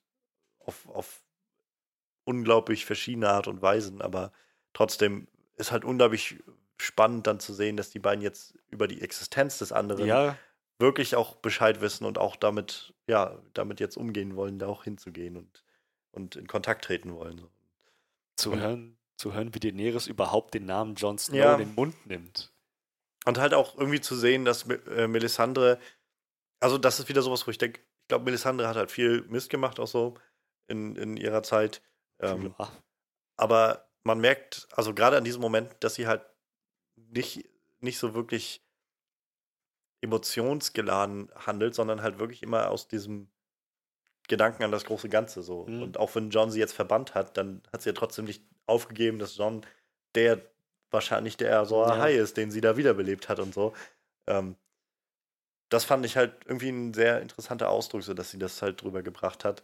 Ähm, da fand ich zum Beispiel war auch nochmal sowas, wo, wo Missandei dann irgendwie das so berichtigt hat mit der Prinz und das, Ja. das fand ich auch so ein bisschen clunky, so, so ein bisschen holprig irgendwie, wie sie dann anfängt. Also eigentlich ähm, ist die Übersetzung nicht ganz richtig, denn das gibt's eigentlich nicht. Also es müsste eigentlich heißen Prinz oder Prinzessin. So das fand ich ein bisschen zu, ja, zu holprig, so irgendwie Ja, von der Art und. Weise, wie sie es dann da eingebunden haben. So. Ja. Ja, halt. Ich meine, aber andererseits, da frage ich mich auch, wie will man das auch sonst machen? So in den Büchern ist es halt so oft irgendwie immer einfach so über dieses Drachen haben kein Geschlecht und so und es ist halt entweder, also man kann nicht sagen männlich oder weiblich, bla bla bla und das lässt sich dann immer so gut sofort übertreiben, wenn du es halt aber auch liest so irgendwo. Bring das mal einfach in so ein Gespräch unter, ist auch nicht so leicht, glaube ich, aber Sie hätten es auch einfach umgehen können. Einfach Azora High sinngemäß übersetzen als Auserwählter, als Erretter oder sowas. ja, so, Irgendwie, so heißt es halt nicht in den Büchern, ne? ja, aber hätten sie machen können, statt dann zu sagen, naja, also eigentlich ist das äh, weder männlich noch weiblich, sondern, naja, hätten sie doch dabei belassen können. Ich, ganz ehrlich, ich glaube, Daenerys ist schlau genug, um zu verstehen, wenn da jemand kommt und sagt, Azora High, the Prince that was promised, dass sie dann selber auf die Idee kommt und sagt, okay, aber dieser Prinz muss nicht unbedingt männlich sein, oder? Das, das dürfte ihr doch schon einleuchten. Hoffe ich. Gerade sie, Wer weiß. eine Frau, ne. Das, das glaubst du doch selbst nicht. Nee, Aber ja. Aber davon ab, also ja, einfach cool, dass sie jetzt so voneinander wissen und dass auch Mhm. äh, Melisandre dann sagt, lassen sie ihn einfach herholen und sich von Ja. ihm sagen, was er gesehen hat. So, dann, dann werden sie ganz anders denken. Was halt, glaube ich, nochmal so ein bisschen mehr dafür spricht, dass sie halt sich auch davon überzeugen lassen wird, von dieser Sache irgendwie. Hoffe ich mal Wohl sehr. oder übel. So, Sie hat auch, Melisandre und sie hat Tyrion. Ja.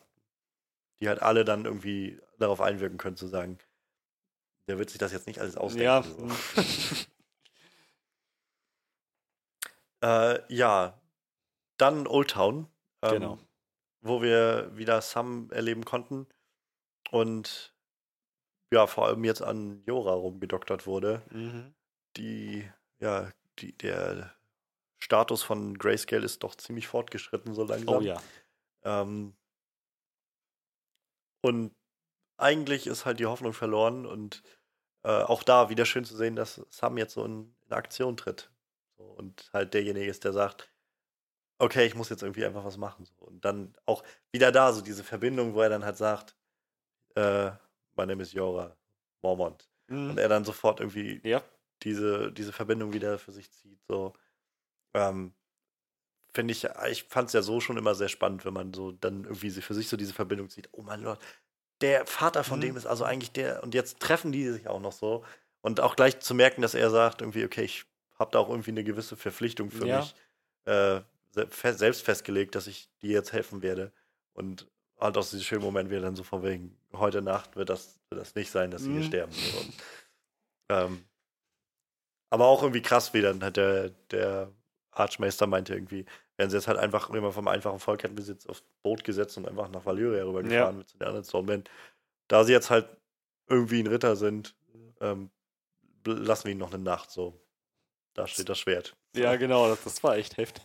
Ich hatte in dem Moment schon aufgegeben, dass, dass das überhaupt noch was wird. Ich dachte, okay, tja, dann schätze ich mal, dass er jetzt wieder losziehen wird und sich irgendwie noch für irgendeine Sache opfern muss. Aber mhm. wenigstens haben wir jetzt noch ein bisschen Hoffnung gekriegt, dass das was werden könnte. Ich bin mir immer noch nicht sicher, ob diese Operation jetzt geglückt ist oder ja. nicht. Ähm, ob, ob er vielleicht irgendwie zwei Wochen so, oh yeah, cool, ich fühle mich gut und dann plötzlich wieder, oh shit. Aber auch sehr, auch sehr eindringliche Szene gewesen, so die, dieses, ah, er darf dann auch nicht schreien, Richtig, so, und man ja. hat auch so irgendwie gleich dieses mitbekommen, wie schmerzhaft das gewesen sein muss und so auch immer diese Kameraeinstellung von oben rauf, so auf, auf Jora, der dann so nach oben guckt, mhm. diesem schmerzverkrampften ja. Gesicht und diesem Lederstriemen im Mund und dann nicht schreien. Mhm. Das war schon ziemlich eindringlich. Also. Das braucht so eine Willenskraft, glaube ich. Ich meine, technisch gesehen hat Sam ihn gehäutet. Ja. Und Häuten fühlt sich, so wie wir es schon öfter in Game of Thrones gesehen haben, nicht so gut an. Ja. Da können die meisten, glaube ich, nicht einfach die Klappe halten. Also echt stark. Wer weiß, was ihm da durch den Kopf gegangen ist. Ja. Für den Eris, für den Eris, für den Eris. Ja, Heftig, aber ja. Die, die Hoffnung äh, ist immer noch da, dass es vielleicht klappt. Ähm, was ich interessant fand, war, dass der, wie hieß der Archmeister? Ich vergesse mal, wie sein Name. Ebros, Ebrose geschrieben. Ebros. Ebros. Irgendwie so. Ebros, dass, dass er meinte, es hätte geholfen, wenn Jora sich noch im Frühstadium der Grayscales mhm. den Arm abgeschnitten ja. hätte. Das, auf die Idee bin ich nie gekommen. Und ich frage mich, warum er nicht darauf gekommen ist. Sozusagen, ich, ich bringe jetzt noch Tyrion Lannister nach Meren, gewinne die Gunst der Khaleesi zurück und dann hacke ich mir selbst den Arm ab. Und dann, als das nicht funktioniert hat, hätte er immer noch sagen können, gut, dann kämpfe ich jetzt mal noch mal eine Runde in der Arena und dann hacke ich mir den Arm ab. irgendwie, irgendwie so. Dass, solange, solange sich das noch nicht über den Arm ausgebreitet hat, dass er spätestens, spätestens als er dann tatsächlich Daenerys gerettet hat aus äh, Waste of Thrak, wo er dann gezeigt hat, warum, warum sie ihn mhm. nicht anfassen darf und so fort, weil so fort, wo sie ihm gesagt hat, findet die Heilung. Dass er dann irgendwie hinter den nächsten Felsen geht und sich den Arm abhackt. Irgendwie, es wäre nicht zu spät gewesen. Nein, Alles also, klar, Heilung gefunden. Ich weiß, im Buch wurde es auf jeden Fall immer noch so beschrieben, da gehe ich dann noch öfter mal im Grayscale, ähm, dass das nicht eine hundertprozentige Heilung ist. Also, ähm, es ist eine Möglichkeit, aber es garantiert nicht, dass du damit die Grayscale besiegst. Also es kann sein, dass du trotzdem immer noch äh, erkrankt bist und das halt, dass sich einfach durch deinen Körper ausbreitet dann. Ähm, aber die Wahrscheinlichkeit wäre doch schon mal reduziert. Ja, aber ich glaube, dazu kommt auch wieder sowas wie, es ist jetzt auch nicht so sicher, dass du ja, also sich einen Arm abzuhacken, dass man das auch einfach so überlebt. Gut, er hätte es unter sehr, sehr kontrollierten Umständen ja. machen müssen. So. Ist halt nicht so einfach wie heute mal so ein Bein zu amputieren oder so. Was selbst, glaube ich, heute ziemlich komplex und schwierig ist. Daenerys hatte doch locker irgendwo Ärzte in Meren. Sie hätte doch sagen können, gut, du kommst jetzt nochmal mit mir mit, dann hacken wir dir medizinisch sicher ja, den Arm ich, ab und dann kannst du doch mal glaub, losziehen. Ich glaube, damit ist halt wieder dieses, kaum jemand weiß was über Grayscale, als halt das halt sehr gefährlich und breitet sich jetzt aus und äh, deshalb musste halt Sam ja auch irgendwie mit nach Old Town und da konnte er dann, also hat er dann zufällig was rausgefunden. Mhm. So. Und deshalb ist Jorao ja auch dahin, weil da halt die klugen Leute sind, die sowas wissen. Ja. Und wahrscheinlich halt ausgebildete Meister, aber die hast du halt in Essos nicht. Ach, naja. Aber ja, ich, wie, wie gesagt, vielleicht, vielleicht heilt er sich, vielleicht wird er einer derjenigen sein, die bis zum Ende stehen bleiben. Ich halte es aber für unwahrscheinlich. Ich glaube halt auch nicht, dass er bis zum Ende bleibt, aber ich glaube auch nicht, dass er jetzt an der Grayscale sterben wird. Ich glaube, er wird die Grayscale behalten, aber irgendwie an einem Schwert durch den Hals sterben. Wie das so ist in Game of Thrones. Irgendwie sowas, ja. Sam rutscht aus und schneidet die Kehle durch. Ja. Oh nein, oh, die Grauschuppen haben ihn spontan vernichtet. Oh, oh nein, was für eine tragische Situation. Ja, und äh, Sam hat dann, dann auch gleich die, die Chance genutzt und John geschrieben an der Mauer. Und ihm Ja. Bescheid gesagt wegen An der Mauer? Dragon. Äh, ja, Winterfell. Winterfell Ich muss mich doch, ich muss Ja, mich ja. auch noch dran gewöhnen, dass er nicht mehr an der Mauer ist. Ja, ja. Ähm, wegen dem Dragonglass, dass es das halt in Dragonstone gibt oder unter Dragonstone gibt. Ähm, Obsidian ist im Prinzip ja. Und Hm. ja, John hat dann ja auch gleichzeitig noch die Einladung von, von Tyrion bekommen und wir haben dann ja im Prinzip seine Entscheidung miterlebt, dass er gesagt hat, okay, ich ziehe jetzt dann der Einladung von Daenerys Targaryen nach und muss halt darum bitten, darum kämpfen, dass wir ihre Unterstützung bekommen und dass wir vor allem Dragonglass abbauen dürfen Ja. in ihrem in ihren Minen oder was auch immer da unten drunter liegt. Weil das brauchen wir. Wir müssen daraus so viele Waffen wie möglich herstellen. So Mhm. Pfeile und was weiß ich, allen möglichen Scheiße. Umso wichtiger wird, glaube ich, äh, Littlefingers Dolch aus Staffel 1. Hm. Valyrischer Stahl, Ja. wenn ich mich richtig erinnere. Ich So- weiß gerade gar nicht, wo der eigentlich abgeblieben ist. Ich Ich weiß auch nicht. Bares hatte den nachher nochmal irgendwann. Meine ich mich zu erinnern. Mhm. Aber was dann nachher mit dem passiert ist, weiß ich ehrlich gesagt gar nicht mehr. Catelyn hat ihn mitgebracht nach King's Landing, Ja. ne? die dann vorgezeigt. Genau. Und dann, ich glaube, dann hat Littlefinger ihn angenommen, meinte so, ich, ich weiß, wem der Das gehört. war seiner und den hat er an Ja. Tyrion verloren, hat Genau, gesagt. ja. Ich glaube, dann hat er den behalten. Würde ich mal, würde ich mal annehmen. Wahrscheinlich. Ja. Trotzdem ziemlich douchey dann, wenn er weiß, dass sie eigentlich valyrischen Stahl brauchen, aber so dann John diese Waffe nicht aushändigen will. Nein, nein, nein, auch das, das ist stinknormales Aluminium. das ist eigentlich ein Buttermesser. Ach ja. Ja, aber ja, genau. Also ich, auch, auch da umgekehrt, wie, wo ich vorhin schon meinte, dass Daenerys jetzt mal von John erfährt und seinen Namen in den Mund nimmt, umgekehrt dasselbe von John. So, und auch an seinem Ende, in dem Moment, wo er hört, dass Tyrion Lannister das, das noch an ihrer Seite steht, wusste Ja. er, ah ja, dem kann ich vertrauen. So, auf, die, auf diese ganze Distanz konnten sie sich gegenseitig irgendwie erinnern und einander vertrauen. ja. Das fand ich echt schön. Ich fand es ein bisschen unrealistisch, dass er sich noch erinnern konnte an die, äh, an die ersten Worte, die Tyrion ihm gesagt hat, als, er ihn, als er ihn Waren das, getroffen die, waren hat. das die ersten? Ähm, naja, nicht die allerersten, aber in dem ersten Gespräch, was er mit ihm geführt Mhm. hat, halt in King's Landing bei dieser Feier, die sie da hatten für King Robert, ähm, da hatten sie sich halt über, unterhalten Ja. über Bastarde und sowas. Und ähm, dass er sich daran noch erinnern konnte, war so ein bisschen, wo ich dachte, ich glaube, dass eine ganze Menge zwischen passiert, dass, er das, dass ihm das noch im Gedächtnis geblieben ist, Hut ab. Ähm, Vielleicht ist es einfach noch die, die Essenz der Botschaft, die ihm im Gedächtnis geblieben ist. Und hat er die Worte gelesen. Ah ja, richtig, richtig, so war das. Sein, aber, ähm, ja, aber fand ich auch an sich sehr schön und auch dann irgendwie Davos. Ich finde ja, Davos ist so ein cooler Charakter. Ich Oh ja. mag den unglaublich gerne.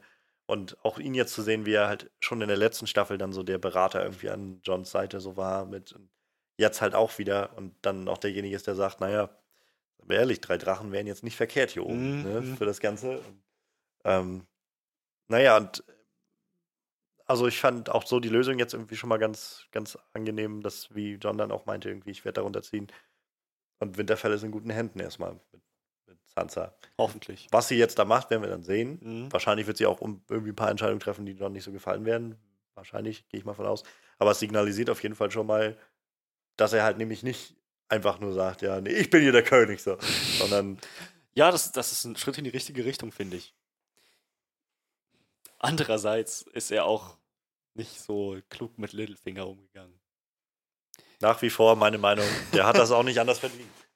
Er hat ihn gegen eine Wand gedrückt und ihn gewürgt. Das war genau das, was er auch schon in der ersten Staffel verdient hat. Alles, was Littlefinger gesagt hat, war, dass er viel für Catelyn empfunden hat, dass er auch Sansa sehr ergeben ist. Er hat Es war nicht- ziemlich deutlich, Er was hat er nicht will. gesagt, ey Alter, ich werde deine Schwester so nageln, ich werde dir so an die Wäsche gehen.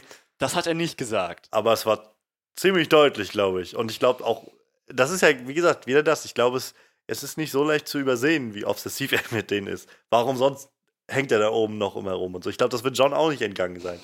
Auch wie er um Sansa die ganze Zeit umher dackelt und so. Sagt er ihm sogar schon. Wie wär's, wenn du dich mal bei mir bedankst? Ich habe die Schlacht gerettet.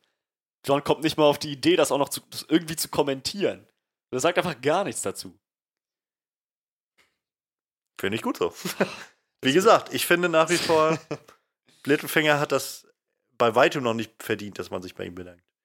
Ich hätte irgendwas. Auch, also ich, die, die Szene wurde ja im Trailer gezeigt, wie John ihn an, an die Wand hm. drückt. Ich dachte, es hätte vielleicht irgendwas damit zu tun, dass Littlefinger ihm was von seiner Targaryen-Herkunft erzählt, weil er eigentlich Sansa auf dem Thron sehen möchte und dann John halt erzählt, na, eigentlich bist du kein Stark und so weiter und so fort. Das weiß er gar nicht.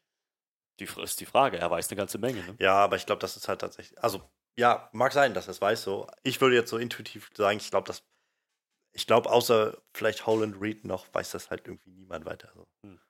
Ja, und ich bezweifle, dass wir Holland Reed. Also vielleicht treffen wir den noch an. Er wurde ja letzte Woche, äh, letztes, letzte Staffel schon mal irgendwie nochmal gezeigt, aber. Hm. Bran wurde, Bran weiß es noch. Ja. Aber auch das wird schwer zu beweisen dann irgendwie. Ist immer noch so die Frage, die ich mir generell stelle, wie will man das überhaupt beweisen? So, da kann ja jeder kommen und sagen, ich bin eigentlich der Sohn von dem und dem. Aber Bran hat Visionen und kann es wagen und so seine ja, Zauberkräfte kann er beweisen. Erklär das mal einem Volk so. Übrigens, äh, ich habe Superkräfte und die sagen mir, das hier ist der Targaryen her. Dass er Superkräfte hat, kann er ihnen zeigen. Wenn er sagt, hier, ich kann diesen Raben dazu bringen, dir den Kelch zu bringen. Pff, genau, glaube ich auch. Und dann ist trotzdem noch weit hergeholt, dass man dann sagt, ah, dass er übrigens, ich kann durch Bäume gucken und weiß deshalb, dass der Typ hier vor hunderten von Jahren, äh, aber vor, vor 20, 30 Jahren geboren wurde. Und ich bin sicher, John und Sansa glauben ihm. Sie werden irgendwie sicherlich noch eine Möglichkeit finden, das auch aufzulösen. So. Ich frage mich halt nur noch, wie sie es irgendwie wirklich ja. stichfest für die Leute erklären wollen. Interessant wird Da wäre halt wirklich nur die einzige Sache, die ich mir vorstelle, wirklich Holland Reed da zu haben, der als Augenzeuge aussagen kann. Ich war da mhm. und ich habe keine Ahnung, noch einen Brief von Ned oder was weiß ich oder so und kann das irgendwie belegen oder sowas. Aber vielleicht spielt das auch gar keine Rolle letztendlich. Also mhm. das wird sich dann zeigen. So. Mhm. Aber auch das fand ich wieder so, dass das äh, Littlefinger generell, also stimme ich auch irgendwie John so, dass er da überhaupt in diese äh, in die Dings runterkommt, in die, in die äh, na, die Gruft da unten von den ganzen Stark-Leuten. So, ist halt eigentlich schon so eine Familiengruft, die nur für die Familienleute da sind. Und eigentlich mochte Ned das auch nicht so gerne, dass Robert immer die ganze Zeit runtergeht zu Liana, wenn er da ist. Und so. Und, Echt? Ähm, Hast du? Naja, also ich meine, es war jetzt nicht so, dass er irgendwie, irgendwie gesagt hat, ey, eigentlich hast du hier nichts zu suchen oder so. Aber ich hatte halt schon immer so das Gefühl, dass, dass er, naja, dass es halt schon so eine Familienangelegenheit ist, irgendwie mit, den, mit dieser Familiengruft. Und dass es halt auch einen gewissen Wert hat da und also dass man auch aus einem bestimmten Grund da runtergeht und halt seinen Respekt zu zollen. Wurde das so. in der Serie mal erwähnt, dass Ned das nicht so toll fand? Nee, das jetzt nicht. Aber ähm, also ich habe es immer so ein bisschen so gedeutet, wie er, also ich glaube in der ersten Staffel war das, wo er ihn halt erstmal, wo Robert dann ankam, meinte, so, ich muss jetzt sofort erstmal da unter in, in die Katakomben und er dann meinte irgendwie, lass uns doch erstmal irgendwie ein hm, bisschen ja, so. Okay. Er dann meinte, ja, nee, nee, also war nur so meine Interpretation, der mhm. kann auch anders sein. Ich, also für, selbst dann würde ich aber noch wahrscheinlich sagen, ja, irgendwie hat es noch so ein bisschen halt dieses, auch die Toten da unten zu ehren und so. Das hatte jetzt irgendwie, A Littlefinger war halt einfach nur da unten wieder, um irgendwie sein Spiel zu spielen. So.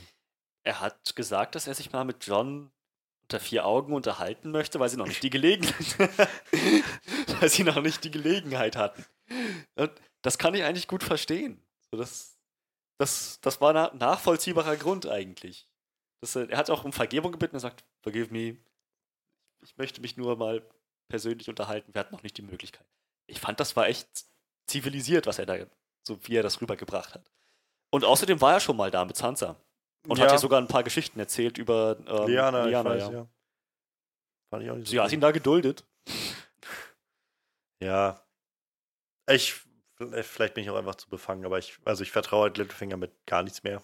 Vertrauen, nee, und, und vertraut Littlefinger. Aber ich will halt, also egal was er macht, ich, ich glaube halt einfach nur, dass alles, was er macht, eigentlich nur seinem eigenen Zweck irgendwo dient. Und äh, selbst so ein Moment, wenn er sagt, irgendwie Verzeihung, dass ich hier unten bin, wirkt auf mich nicht ehrlich und, äh, und irgendwie ernst zu nehmen. Sei mal ehrlich, Robert, Robert hätte nicht mal die Höflichkeit gehabt zu sagen, forgive me. Einfach gesagt. Nö, aber der wäre da unten gewesen, weil er halt Liana betrauert hat. So, das wäre wenigstens nochmal was anderes gewesen. Und er wäre nicht daran schuld, dass Ned gestorben ist. Technisch gesehen war er auch nicht Er, er hat Ned verraten an, an die Königin. Nein, Janos Slint hat ihn verraten.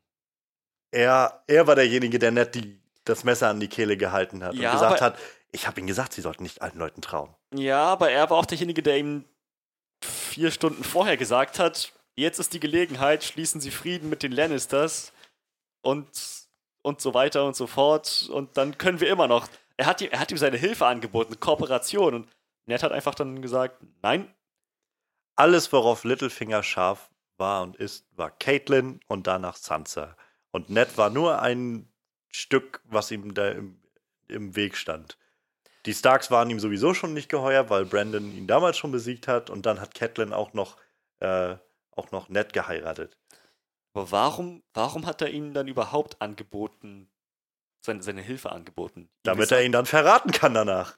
Nein, nein, se- sein Plan war ja nicht, dass er ihm sagen kann, äh, alles klar, ich gebe dir die Stadtwache, du marschierst dann da rein und nimmst die Königin in Gewahrsam. Sein Plan ursprünglich, als er ihn da in seinen, in seinen, seinen Gemächern aufgesucht hat, war, dass er zu ihm gesagt hat, schließt Frieden mit der Königin, beugt das Knie vor Joffrey und wenn, wenn, er, Ganz wenn er ein ehrlich- schlechter König ist, dann können wir ihn immer noch entsorgen. Ganz ehrlich, ich, also ich gehe davon aus, dass er ganz genau wusste, dass Ned halt nicht vor der Königin knien wird.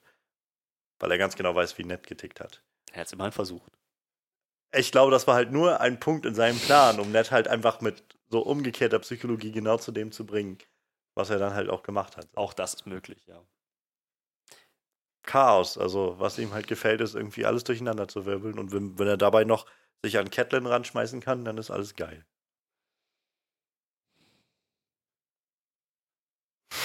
Er ist ein sehr, sehr fehlerhafter Mensch. Aber er tut manchmal die richtigen Dinge aus den falschen Gründen. Das macht's nicht besser für mich. Ich finde, die richtigen Dinge zu tun haben trotzdem einen Wert. Ich finde, die Intention spielt schon eine große Rolle dabei. Vielleicht hat er ja mehrere Intentionen. Vielleicht will er sich selber dienen, aber auch irgendwie Sansa. Mhm. Das war auch der Grund, warum er dann Catelyns Schwester durch äh, umgebracht hat.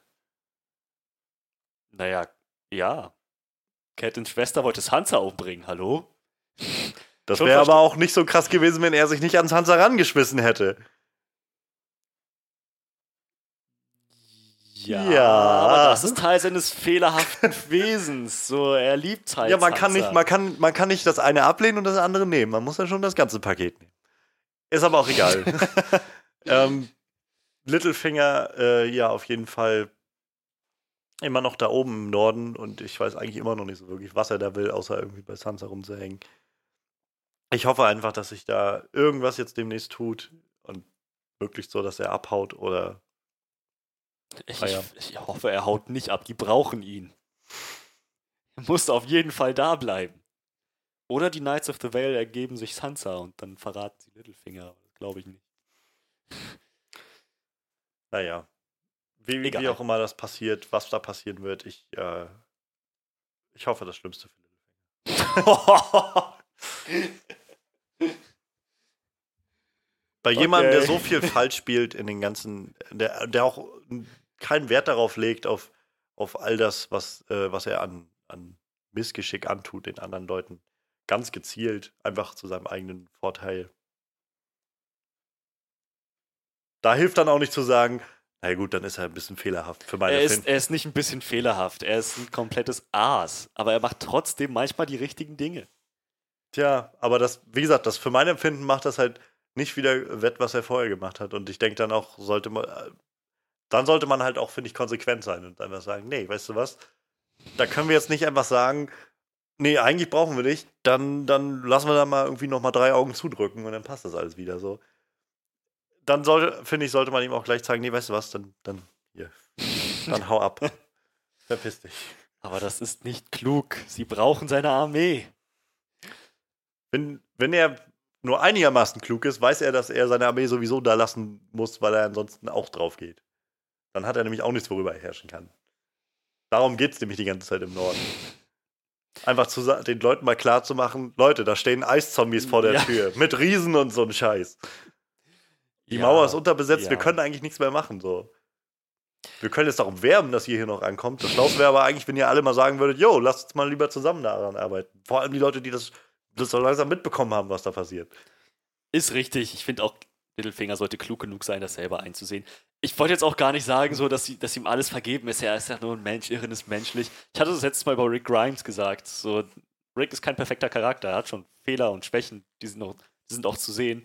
Aber bei ihm überwiegen die guten Taten und die guten Intentionen bei weitem die schlechten. Bei Littlefinger kann ich das nicht sagen. Bei Littlefinger ist es halt wirklich so, dass die egozentrischen, egoistischen Intentionen alles andere überwiegen. Aber ich meine, da ist trotzdem noch mehr als nur das, als dieses selbstgefällige Verhalten. Ich, ein bisschen mehr ist da, glaube ich, schon. Ja, ist halt irgendwie aufrichtige, wenn man Obsession so nennen kann, aufrichtige Liebe zu Sansa und zu Catelyn. Aber auch das ist, finde ich, jetzt nichts, was irgendwie gut funktioniert, wenn der andere sagt, nee. Die Liebe transzendiert alles, sagte Anne Hathaway in Interstellar. Das auch. Und in Val Valerian die, die andere Cara Delevingnes Charakter. Wie auch immer. Ja. Es ist nur creepy, wenn der, wenn der andere oder die andere halt nicht darauf eingeht und sagt, nee, eigentlich will ich nichts von dir. Dann bleibt halt nur ein obsessiver Kerl, der es nicht verträgt, wenn man sagt, nee. Irgendwann wird ihr Herz schon erweichen. er ist ein Romantiker. Ja, ein Romantiker. genau. Ähm, nicht ganz so äh, romantisch ähm, ging es jetzt nochmal in äh, King's Landing zu, als ähm, Cersei jetzt nochmal neue, neue Verbündete gesucht hat und äh, vor allem Randall Tarly nochmal der große, ja, der große Zampano war, der da aufgekreuzt ist. Mhm. Wahrscheinlich noch mit der mit dem besttrainiertesten und, größten Anteil an Männern, die man noch so zusammenraufen kann. Was bloß äh, ein Problem darstellt, da sie eigentlich den Tyrells verpflichtet sind. Mhm.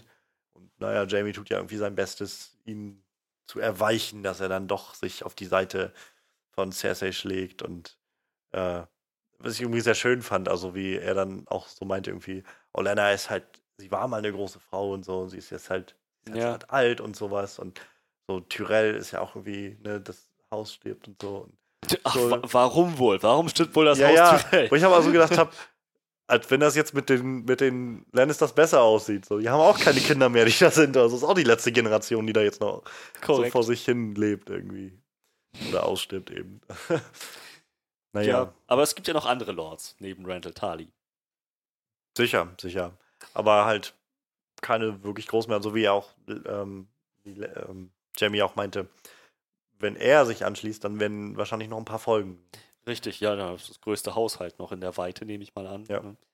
Ich fand es aber trotzdem auch ganz, ganz interessant zu sehen, wie er letzte Staffel noch als so ein kompletter Lappen dargestellt wurde, so ein komplettes Arschloch als Vater einfach nur, so antagonistisch bis zum geht nicht mehr, aber dann doch diesmal so irgendwie doch ein gewisses Ehrgefühl gezeigt hat. Wo ja, er dann meinte, wir halten unsere Schwüre. Wir ermorden keine Menschen auf Hochzeiten. Ich glaube, das ist halt, ich finde das so schön, dass das halt immer noch da ist und dass das halt mhm. nicht vergessen wurde. Und was ja auch schon irgendwie vor der Roten Hochzeit so in der Planung dafür, sag ich mal, auch schon immer mal aufkam und auch halt danach dann von den Lannisters selbst so diskutiert wurde, dass das halt, naja, das ich glaube, Tywin hat das ja irgendwie gesagt, so von wegen, es ist jetzt irgendwie nicht die ehrenhafte Variante, aber es hat halt das Problem gelöst, was mhm. in die mhm. Richtung. Aber sich dann auch darüber zu bewusst zu sein, das sendet halt doch ein Signal. So. Ja. Und, ja, eben. Und das wird halt so schnell dann doch nicht vergessen, ob man jetzt Anhänger der Starks ist oder nicht. Man wird nicht vergessen, wie die Lannister mit Leuten umgehen, die ihnen nicht gefallen. Mhm. Das sagt er, glaube ich, auch nochmal irgendwo in der Folge, ne? Randall Tarly. Ja, ja. So, vor allem weiß ich, wie eure Schwester, wo, wo Jamie überhaupt überrascht war, dass er gekommen ist. Und wo er meinte, naja, ich weiß, wie eure Schwester mit Leuten umgeht, die, die sie ihr widersetzen. Ja. Zeigt auch mal noch ganz schön. Die Leute sind da, weil sie sich fürchten, nicht weil sie, nicht, weil sie ihr ergeben sind. Ja.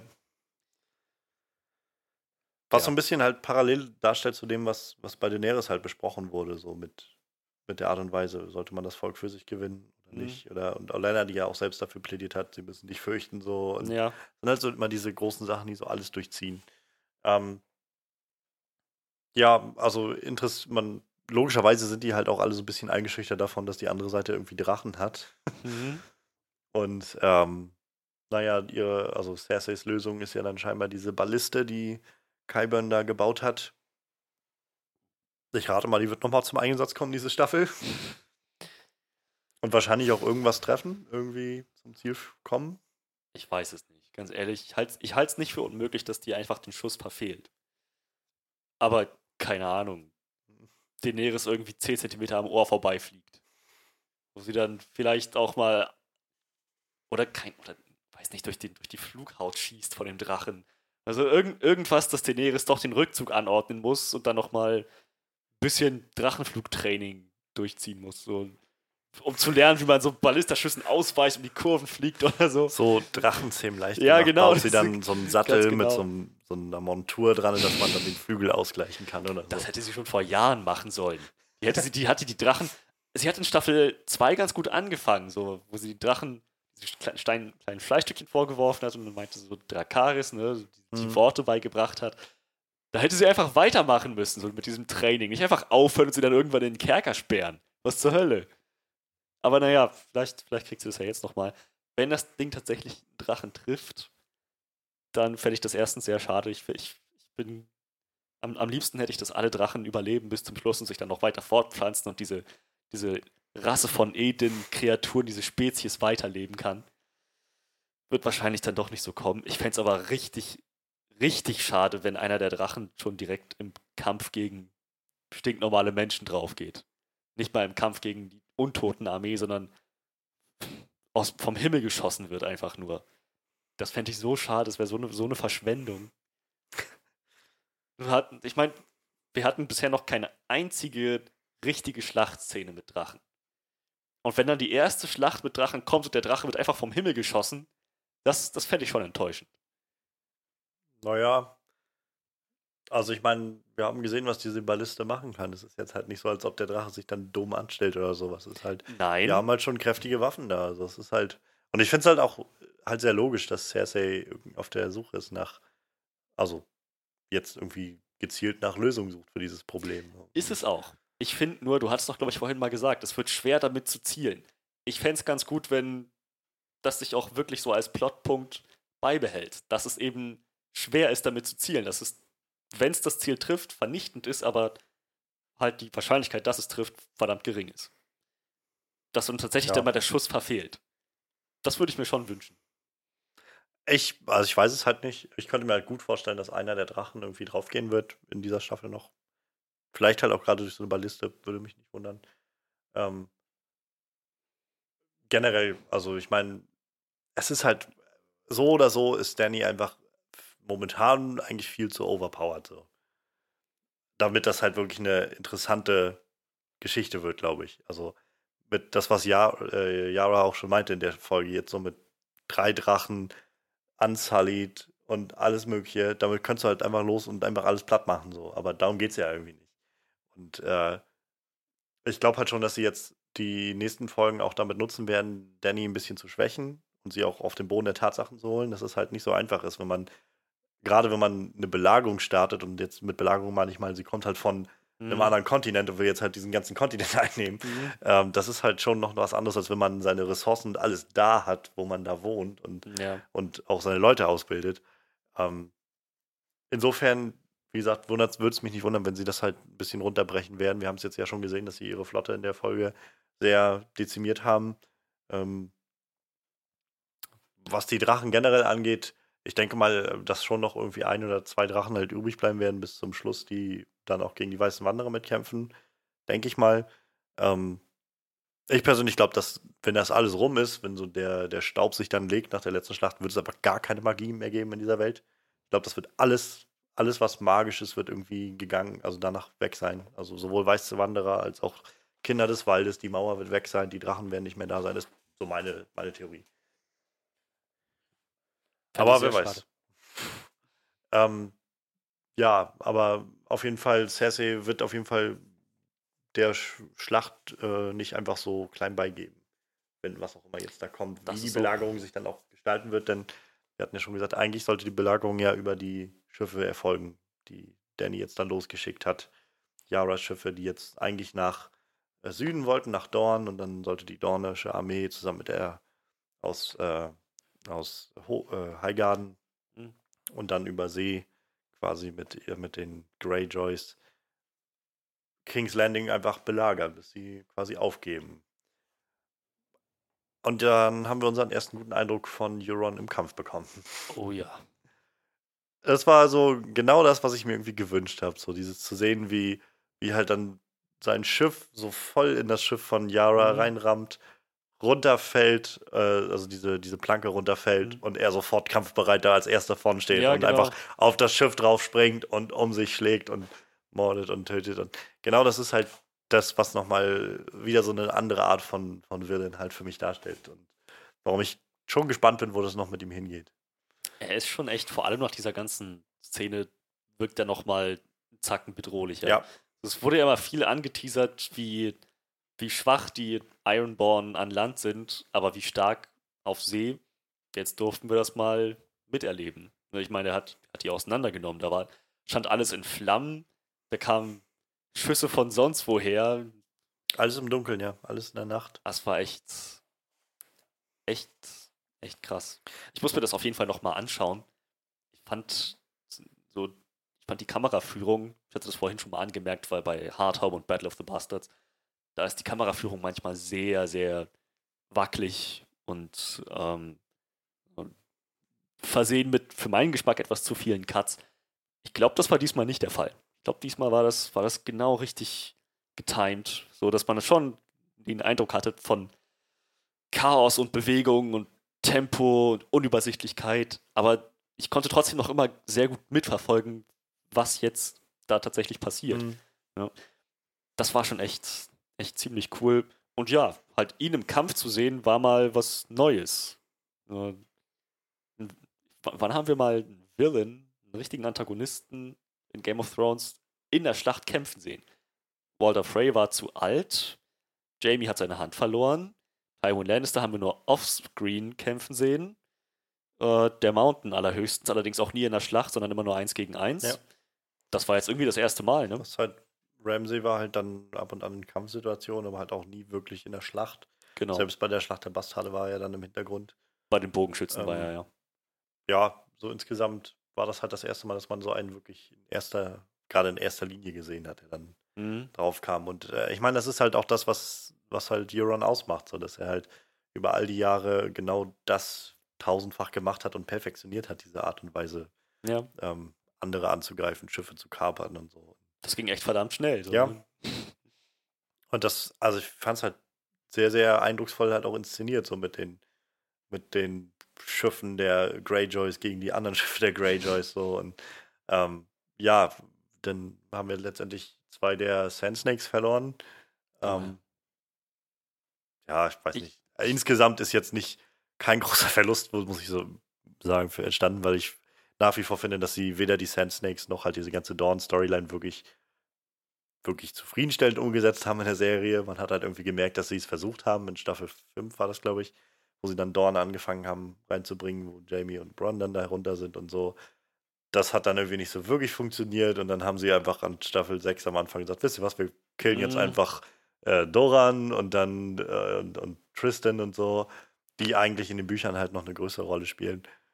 Und lassen dann einfach die Sand Snakes und so einfach da und irgendwie so erstmal am Rande stehen. Jetzt wurden sie halt in, jetzt zum ersten Mal wieder reingebracht und auch erstmal dezimiert gleich wieder. Also ich glaube, sie wollen halt nochmal aussieben und der ganzen Sache halt so ein bisschen Wind rausnehmen. Und es ist halt auch wieder schwieriger für Danny machen. Also, dass man merkt, es ist halt nicht ganz so einfach wie, wie sie kommt an und hat einfach quasi schon die bösen Lannisters sofort umzingelt, sondern es ist halt nicht so leicht. Jetzt sind Laria Sand ist jetzt gefangen genommen worden, ähm, zusammen mit Yara, ähm, wie wir es gesehen haben, und äh, Tyin Sand.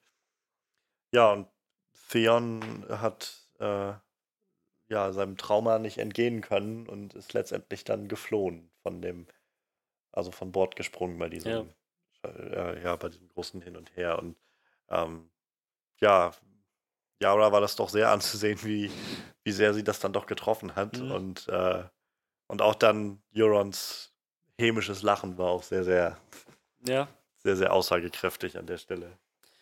schon eine ziemlich, ziemlich heftige Szene. So. Aber irgendwie auch verständlich. So. Ja, also in, dem Sinne, in total. dem Sinne, dass sie es hätte kommen sehen können. Sie hat mit ihm in Ich Staffel glaube, 6 sie hat es halt auch nachher kommen sehen, so als sie dann da stand. Sie hat, glaube ich, also war so von meinem Gefühl, als er so äh, ihr die Axt so an den, an den Hals gehalten hat und er da stand. Und ich glaube, da war ihr schon klar, in welche Mhm. Richtung das jetzt so geht. Und dann hat man ja auch schon ihre Träne laufen sehen. Ja, Und ich glaube, das war dann der Moment, wo sie dann realisiert hat, irgendwie, okay, das, das wird er nicht durchhalten. So. Und dann hat er ja auch irgendwie seine Entscheidung getroffen und ist dann gesprungen. er tut mir schon ziemlich leid. Also erstmal super gut gespielt von, von Alfie Allen. Das war ein guter, auch guter Schauspieler. Also. so wie er, wie er sich da umgeguckt hat, das Trauma immer stärker wird, so dieses, diese, Ja. diese Flashbacks. Er hat eben gesehen, wie Leuten die Zunge rausgeschnitten wird. Ich glaube, er hat es nicht mehr so sehr mit scharfen Klingen, die Leute irgendwie verstümmeln. Das ist, das ist halt das, was er miterlebt hat, das, was Ja. er durchgemacht hat. Schon, schon verständlich dann. So. Auch echt krass, wie er diese Transition gemacht hat von Theon, der Arrogante, stolze. Sohn das, das, war, das war ja noch in den ersten Staffeln so, dieser Ja, ja. arrogante Typ. Dann später der bescheidene, zurückhaltende, verunsicherte Typ. Aber auch innerhalb dieser Schlachtszene. Er war ja am Anfang an Yaras Ja, ja. Seite und hat, hat mit ihr zusammen so die, die Leute bekämpft. So Ja, ja. Die, die äh, Eurons Männer mit, mit Schwert und Axt und so weiter angegriffen. Ist auf die losgegangen. Auch ziemlich aggressiv und auch echt, wo ich dachte, wow, da ist ja nicht mal viel übrig von Reek. So, der geht, der geht richtig auf die Leute los. Der ist aggressiv, der, der kämpft halt wie ein Mann, so richtig. Ne? Oh, triggered. Aber, und, und dann plötzlich hat er, ist er umgeschaltet von, vom mutigen Theon zu, zu Reek. Aber so, so etappenweise und dann irgendwann war er wieder vollständig Reek und ist abgehauen. Das war, das war, das war ihm echt gut anzusehen. Ja, man hat halt gemerkt, wie er am Anfang diese ganzen Sachen noch ausgeblendet hat, irgendwie, was so rundherum passiert ist. Mhm. Und das nach und nach so immer mehr auf ihn eingeprasselt ist. Und je mehr dann auch irgendwie die Schlacht verloren war. So. Ja. Es ist schon, es ist schon, schon heftig. Ich bin gespannt, wo er jetzt dann landet irgendwie, weil er schwimmt jetzt da irgendwo mitten im Narrow Sea im Prinzip umher. Mhm. Ähm, ob er jetzt von irgendwem eingesammelt wird, Was wenn er von Gendry eingesammelt wird. eventuell, wenn er jetzt da wirklich noch mehr rudert. Gab es nicht im, im Trailer sogar eine Szene, wo man im Prinzip The Theon, zumindest jemand, der Man sieht aussieht ihn wie am Wasser, so, ja. Ja, ja. am Strand zusammenbricht? Vielleicht, ja. vielleicht. Ruderboot hinter ihm. Trotzdem ist das Wäre, wäre Was? sehr schwer zu erklären, wie Gendry jetzt zufällig was mehr ja, genau. rudert noch an der Stelle. Also das, ist, das Meer ist halt groß, ne? Ich. Mal, mal schauen. Mal Ja, schauen. Mal gucken. Vielleicht treibt er halt auch einfach auf so einem Stück Planke oder so einfach bis ans Ufer oder so, kann ja auch sein. Ja, auch das ist Ähm, möglich. Letztendlich hatte Davos ja auch sowas überlebt, also nach dem Blackwater-Ding. Ja. Ähm, das ist ja auch ganz schön lange ausgehalten. Ja. Ähm, ja, aber auf jeden Fall krass, wie schnell dann doch so ein großer Teil von Dannys Plan wieder über den Haufen geworfen wurde, weil sie halt damit so überhaupt nicht rechnen konnte, irgendwie mit Euron, der dann da auftaucht und in der Art und Weise mit interagiert und Nee. da, so ist das dann mit diesen Plänen, wenn man die schmiedet. Ich bin gespannt, wie sie darauf reagieren wird, wenn sie nächstes Mal dann irgendwie, da, ob wir das sehen, wie sie Oh davon ja. erfährt, ob sie dann, oder ob das ihre nächste Szene danach einsetzen wird und sie halt schon am Plan der nächsten oder Mhm. der neu, des neuen Plans oder ob sie, ob irgendjemand zu ihr kommt und sagt halt irgendwie, die, die Flotte ist halt untergegangen Ja. oder sowas. So. ich halte es sogar für ganz gut möglich, dass das passiert. Dass, dass wir die Szene kriegen, wie sie die Information bekommt und dann halt, naja, der Teil in ihr durchkommt, der so völlig skrupellos über Leichen geht, dass sie dann sagt, nee, okay, Schluss mit diesem ganzen Belagerungs, Schluss mit diesem ganzen Belagerungsquatsch. Ich nehme jetzt einen Drachen und fliege damit nach King's Landing, was diese Prophezeiung, diese Vision von Bran irgendwie erfüllen würde. Dass sie dann sagt, Schnauze voll jetzt hier, jetzt mache ich die Stadt platt. ich, hatte, ich hatte es für möglich. Vielleicht muss das nicht so kommen, vielleicht überlegt sie sich doch noch was anderes, aber sie wird jetzt schon so ein bisschen, also ihr- ihre skrupellose Seite kommt immer mehr zum Vorschein, finde Mhm. ich. So, ich halte es für möglich, dass sie das durchzieht. Unwahrscheinlich, also es ist nicht unmöglich. Und ich bin auch gespannt, was jetzt mit, mit Elaria Ja. und Yara passiert. So, das, das ist ja dann ja Eurons Geschenk an Ja, Cersei. im, aber, im Trailer war jetzt ja schon mal so anzusehen, dass er sie mitnimmt nach, Mhm. nach King's Landing. Es wird interessant. Also ich meine, Cersei wird wahrscheinlich gerade mit Elaria dann Oh ziemlich übel umspringen, rate ich mal. Ähm, mal gucken, vielleicht wird sich das ja dann auch nochmal auf das Verhältnis von ihr und Jamie auswirken oder so.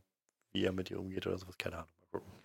Wenn sie halt auf die Idee kommt, irgendwie sie jetzt in, in Wildfire zu tauchen oder sowas Mhm. und anzuzünden. Was nicht unmöglich ist, glaube ich. Ja. Ähm, naja, mal schauen, in welche Richtung das alles noch geht. Ähm, ja, im Prinzip haben wir nur noch eine Sache und das äh, ist Aria, die in dieser Folge noch Ja. äh, eine große Entscheidung trifft. Also wir sehen dann, wie sie zum einen auch wieder eine lang, lang ausstehende Reunion irgendwie mit Hot Pie Oh ja. ähm, der dann da immer noch kellnert in diesem Inn irgendwo in den Riverlands. Ähm, ja, mit denen, auf den sie trifft und ich fand das ganz schön eindringlich zu sehen, wie, wie abwesend sie so wirkte. Mhm. Also wie, wie, wie sehr man doch gemerkt hat, dass sie irgendwie sich schon gefreut hat, irgendwie, dass er da war, aber eigentlich spielt das auch alles keine Rolle mehr. Ja. Und, und ja, ich meine, es hat halt nochmal gut unterstrichen, was irgendwie eigentlich passiert ist in den letzten paar Staffeln mit ihr, so, wo sie angefangen hat. Und als dieses kleine Mädchen das irgendwie unbedingt Heldin, so irgendwie als Heldin und Kämpferin und so weg sein wollte und jetzt irgendwie alles, also in ihrer, aus ihrer Perspektive so ziemlich alles verloren hat und jetzt ausgebildet wurde und eigentlich nichts mehr hat als ihre Liste, auf der halt noch Namen stehen und das Ziel ist jetzt Cersei. So. Ja, ja, genau. So, das, aber auch dann, kurz danach, so eben, eben von, von diesem völlig rachegetriebenen Charakter, Ja. den sie dann dargestellt hat, Halt, der alles andere egal ist, dann wieder so eine Transition. Von jetzt auf gleich hat Mhm. sie erfahren, dass doch noch Familienmitglieder am Leben sind. Was mich überrascht hat, weil ich dachte, dass die es wusste, dass sie einfach egal ist. Und dann, naja, das war, das war dann so ein Moment, wo man wieder Gefühl in ihrem Gesicht gesehen hat. Ja. So, dass, dass, dass, dass es sie wieder kümmert. Ja, ja. So Hoffnung, die irgendwie aufkeimt, Ja. dann so. Ja. Was, denke ich mal, dann noch also gut umgesetzt erstmal, wie sie dann da raus, rauskam. Ja. Ich wusste erst nicht, okay, Moment, wo, woher soll ich jetzt wissen, wo sie hinreitet? Wo ist Norden, wo ist Süden? Die Typen, die da losgeritten sind, haben noch irgendwie gesagt, so Ja, ja. 200 Meilen bis King's Landing und dann, ah ja, okay, und sie ist in die andere Richtung geritten. Ja, und dann hat die Sache mit Nymeria, was irgendwie schon, sie ist nicht mit ihr gegangen, sie hat sie dann nicht, hat sich ihr nicht angeschlossen, aber ich denke mal, dass es schon so ein, so ein Symbolcharakter hatte dafür, dass sie jetzt nach Hause geht und so ihr Zuhause auch irgendwie noch da ist und auf sie wartet. Sicher, sicher. Man könnte da auch theoretisch reininterpretieren, so die Frage, ob, ob sie noch ein Wolf ist, noch ein Stark-Wolf so wirklich ist, oder ob sie niemand geworden ist, Mhm. sozusagen. Stimmt, Ähm, ja. Ich bin halt immer, also mich wundert es halt insofern mal davon, äh, davon ab, dass, dass Arya vielleicht sich charakterlich verändert hat, halt auch nicht, dass der Wolf weggegangen also dass Nymeria weggegangen ist, weil, naja, sie hat halt jetzt nicht so lange Zeit gehabt, um mit ihr eine enge Bindung aufzubauen, so in meinem Empfinden. Ist halt nicht wie bei, äh, wie bei, wie bei ähm, Grey Worm und äh, Grey Wind und äh, Hm. Und Rob oder bei Summer und, und Nee. Bran oder sowas. Wir haben das halt in der ersten Staffel irgendwie in zwei Folgen gesehen und danach musste sie die weg, also musste sie Nymeria wegscheuchen. So. ja. Ich weiß auch nicht, klar, Direwolves sind intelligent, aber auch so ein heranwachsender Direwolf, ob der das versteht, wenn er irgendwie weggescheucht wird von jemandem, hau ab, na los, hau schnapp, so ungefähr. Äh, ob die jetzt für sich verstanden hat, irgendwie, okay, das macht sie nur, weil sie mich liebt. So. ähm, keine Ahnung, so. Irgendwas scheint ja noch da zu sein, sonst hätte sie wahrscheinlich Arya zerfleischt. Das schätze ich mal, ja. Aber ich kann dann auch einfach verstehen, dass, also dass dieser Schattenwolf dann irgendwie keine große Bindung mehr hat so, äh, zu Arya und dann irgendwie sagt, wenn sie sagt, komm mit mir, los, wir gehen jetzt wieder nach Norden. So. Dude, ich hab mein eigenes Rudel. Ja, genau. Ich wir meine, haben uns vor Jahren mal gesehen. So. Du hast mal drei Wochen auf mich aufgepasst oder so. Sie hat halt, sie ist schon ein wilder Wolf geworden jetzt, ne? Ja. Andererseits ist Ghost auch zurückgekommen zu John. Ja, aber die haben halt auch noch eine Menge dazwischen geteilt an Zeit. So. Okay. Das war ja auch nicht so nach drei Wochen irgendwie und dann hat er ihn zurückgelassen und dann kam er an, sondern da waren sie ja schon eine ganze Zeit an der Mauer zusammen, bei den Wildlingen zusammen. Dann haben sie sich nachher getrennt gehabt. Ich glaube, bei den Wildlingen waren sie schon nicht mehr zusammen, zumindest in der Serie nicht. Ich glaube, er war noch mit, äh, mit, mit Quarren Halfhand unterwegs. Und dann hat er irgendwie gesehen, wie Ghost immer weiter abgewandert ist, hat ihn nochmal gerufen. Und dann meinte doch Halfhand zu ihm, lass ihn gehen. Ist ein Wolf, wildes Tier. Und dann erst kam die Sache mit den Wildlingen. Ich meine mich halt, war denn das bei der Serie? Ich glaube, in der Serie war es, äh, in den Büchern war es halt nochmal, dass er sich auch irgendwann, als er, glaube ich, mit den Wildlingen nachher auf Reise gegangen ist, Richtung Süden, dass er sich von ihm verabschiedet hat. Und Okay. dann, als er in Castle Black wieder ankam, äh, irgendwann dann gesehen hat, dass Ghost auf einmal durch den Wald halt wieder rauskam, draußen zu ihm. Ah. Ja, in der Serie sind sie sich ja wieder begegnet bei, bei äh, Casters Fried. Hm. Ähm, Ja, ich erinnere mich, ja. wo er sie gerade alle abgemesselt hat und dann kam Ghost aus dem Wald. Ja, ich erinnere mich, ja. War auch eine schöne Szene. Ja. Definitiv. Ja, aber auf jeden Fall, also generell wieder sowas schön, dass sie es auch nicht unter den Tisch fallen lassen, dass Nymeria da irgendwo noch umherläuft und mal gucken, ob das noch irgendeine Rolle spielt so. Hm. In den Büchern ist dieses Rudel halt riesig, das Nymeria da, da anführt an, an Wölfen. Ähm, bin gespannt, ob das nochmal eine Rolle spielt. Aber ansonsten auf jeden Fall schön zu wissen, dass Arya jetzt halt wieder Richtung Norden zieht. So. Und Ja. so eine Stark Reunion vielleicht. Also ich will mir mal noch nicht zu viel Hoffnung machen, aber dass man doch vielleicht in die Richtung denken kann. So. Ich denke mal schon, dass sie sich nochmal wenigstens für einen Abend oder so alle auf Winterfell einfinden. Also Sansa und Johnson schon mal da. Bran wird kommen, Arya noch dazu. Dann haben wir die Star. Ja, ich sehe halt wieder sowas kommen, dass Arya dann da oben ankommt, wenn John gerade losgeht, na, um zu Daenerys zu gehen oder sowas oder auf Missionen losgeht oder so, dass sie sich halt so Ja. knapp verpassen oder sowas. Ähm, halt sowas, was so typische Tragik immer ausmacht in solchen Situationen. Ich denke mal nach diesen sieben Jahren Tragik, die wir mittlerweile erlebt haben mit den Starks, das, deswegen meine ich, ich glaube nicht, dass die da jetzt Seite an Seite bis zum Schluss alles durchstehen. Das nicht, Aber nee. Ein Abend oder so, wenigstens mal zusammen. Also ja, würde ich, würd ich mir super wünschen. Also fände ich super. Würde mich aber halt auch nicht wundern, wenn er nicht kommt, der Abend. Mal schauen. Aber cool, wie Nymeria dargestellt war. Ja, Riesenhaft. das war groß. schon. So möchte ich mir Schattenwölfe eigentlich immer vorstellen. So möchte ich die auch gerne sehen. So, Klar, in den ersten Staffeln waren sie noch alle jung und so weiter. Grey Wind fand ich super cool. So, war halt schon ein ziemliches Biest. Ja. Nymeria voll ausgewachsen. So, das ist, das ist richtig. Halt so ein wilder. Mächtig, ja. Ja. Auf jeden Fall, also ich, ich finde die Schattenwürfe ja auch immer super, super cool. Und Mhm. äh, ähm, fand es halt immer ein bisschen schade, dass wir in den letzten Staffeln so wenig von Ghost gesehen haben. So. Konnte es halt verstehen, es bot sich halt auch nirgendwo so wirklich an, das reinzubringen. An den Stellen, wo es sich anbot, haben sie es dann halt auch reingebracht, so Mhm. mit, mit den Sachen. Und beim Battle of the Bastards haben sie halt selbst gesagt, dann, wir hatten einfach zum einen kein Budget mehr und ihr glaubt nicht, wie aufwendig das ist, so ein CGI-Wolf die ganze Zeit noch in die Sachen reinzuschneiden, wenn wir schon Riesen machen mussten für diese ganzen Szenen. Und auch das kann ich irgendwie verstehen, so. Ähm, aber wie gesagt, schön, dass sie nicht vergessen sind und dass das vielleicht immer Ja. noch mal aufkommen kann, irgendwie. Ja, das war im Prinzip die zweite Folge Stormborn. Ähm, nächste Woche steht dann die nächste Folge an. Da werden wir dann wahrscheinlich gar nicht podcasten können, glaube ich. Ähm, dann wieder in zwei Wochen oder was weiß ich wann. Mal gucken. Ähm, wir kriegen das auf jeden Fall irgendwie für die nächsten Folgen auch wieder hin. Ähm, ja. Ich bin bisher sehr zufrieden mit der neuen Staffel, muss ich sagen. Ja, ich auch. So, ich, ich finde, stellenweise ist das Writing ein kleines bisschen holprig. Bisschen holpriger, als ich es noch aus früheren Staffeln in Erinnerung habe. Aber insgesamt trotzdem echt immer noch gut. Ja. Wirklich gut. Halt so langsam, also man, man merkt halt immer, finde ich auch gerade, nachdem ich mal so in den vorigen Wochen ein paar Folgen der ersten Staffel gesehen habe, die ganze Serie hat sich halt sehr gewandelt, so vom, vom Anfang bis Ende, so in der Art und Weise, wie so das Pacing ist, wie so Mhm. die Charaktere so sind. Und also es gibt, gab schon irgendwie eine große Transition so von, von A nach B sozusagen. Aber ich finde es halt auch nur logisch irgendwie, wo wir jetzt angekommen sind, so langsam. Und es macht irgendwie nur Sinn, so wo es gerade hinläuft Ja. und wie es gerade läuft. Und das ist irgendwie sehr belohnend, finde ich, so beim, beim Schauen. Das stimmt. Ja, ähm, lasst uns doch gerne wissen, was ihr von den ersten beiden Folgen Game of Thrones haltet, von der neuen Staffel generell.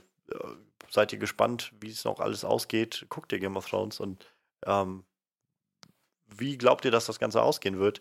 Das könnt ihr uns irgendwie alles wissen lassen. Entweder bei Soundcloud, wo ihr den Podcast hier finden könnt.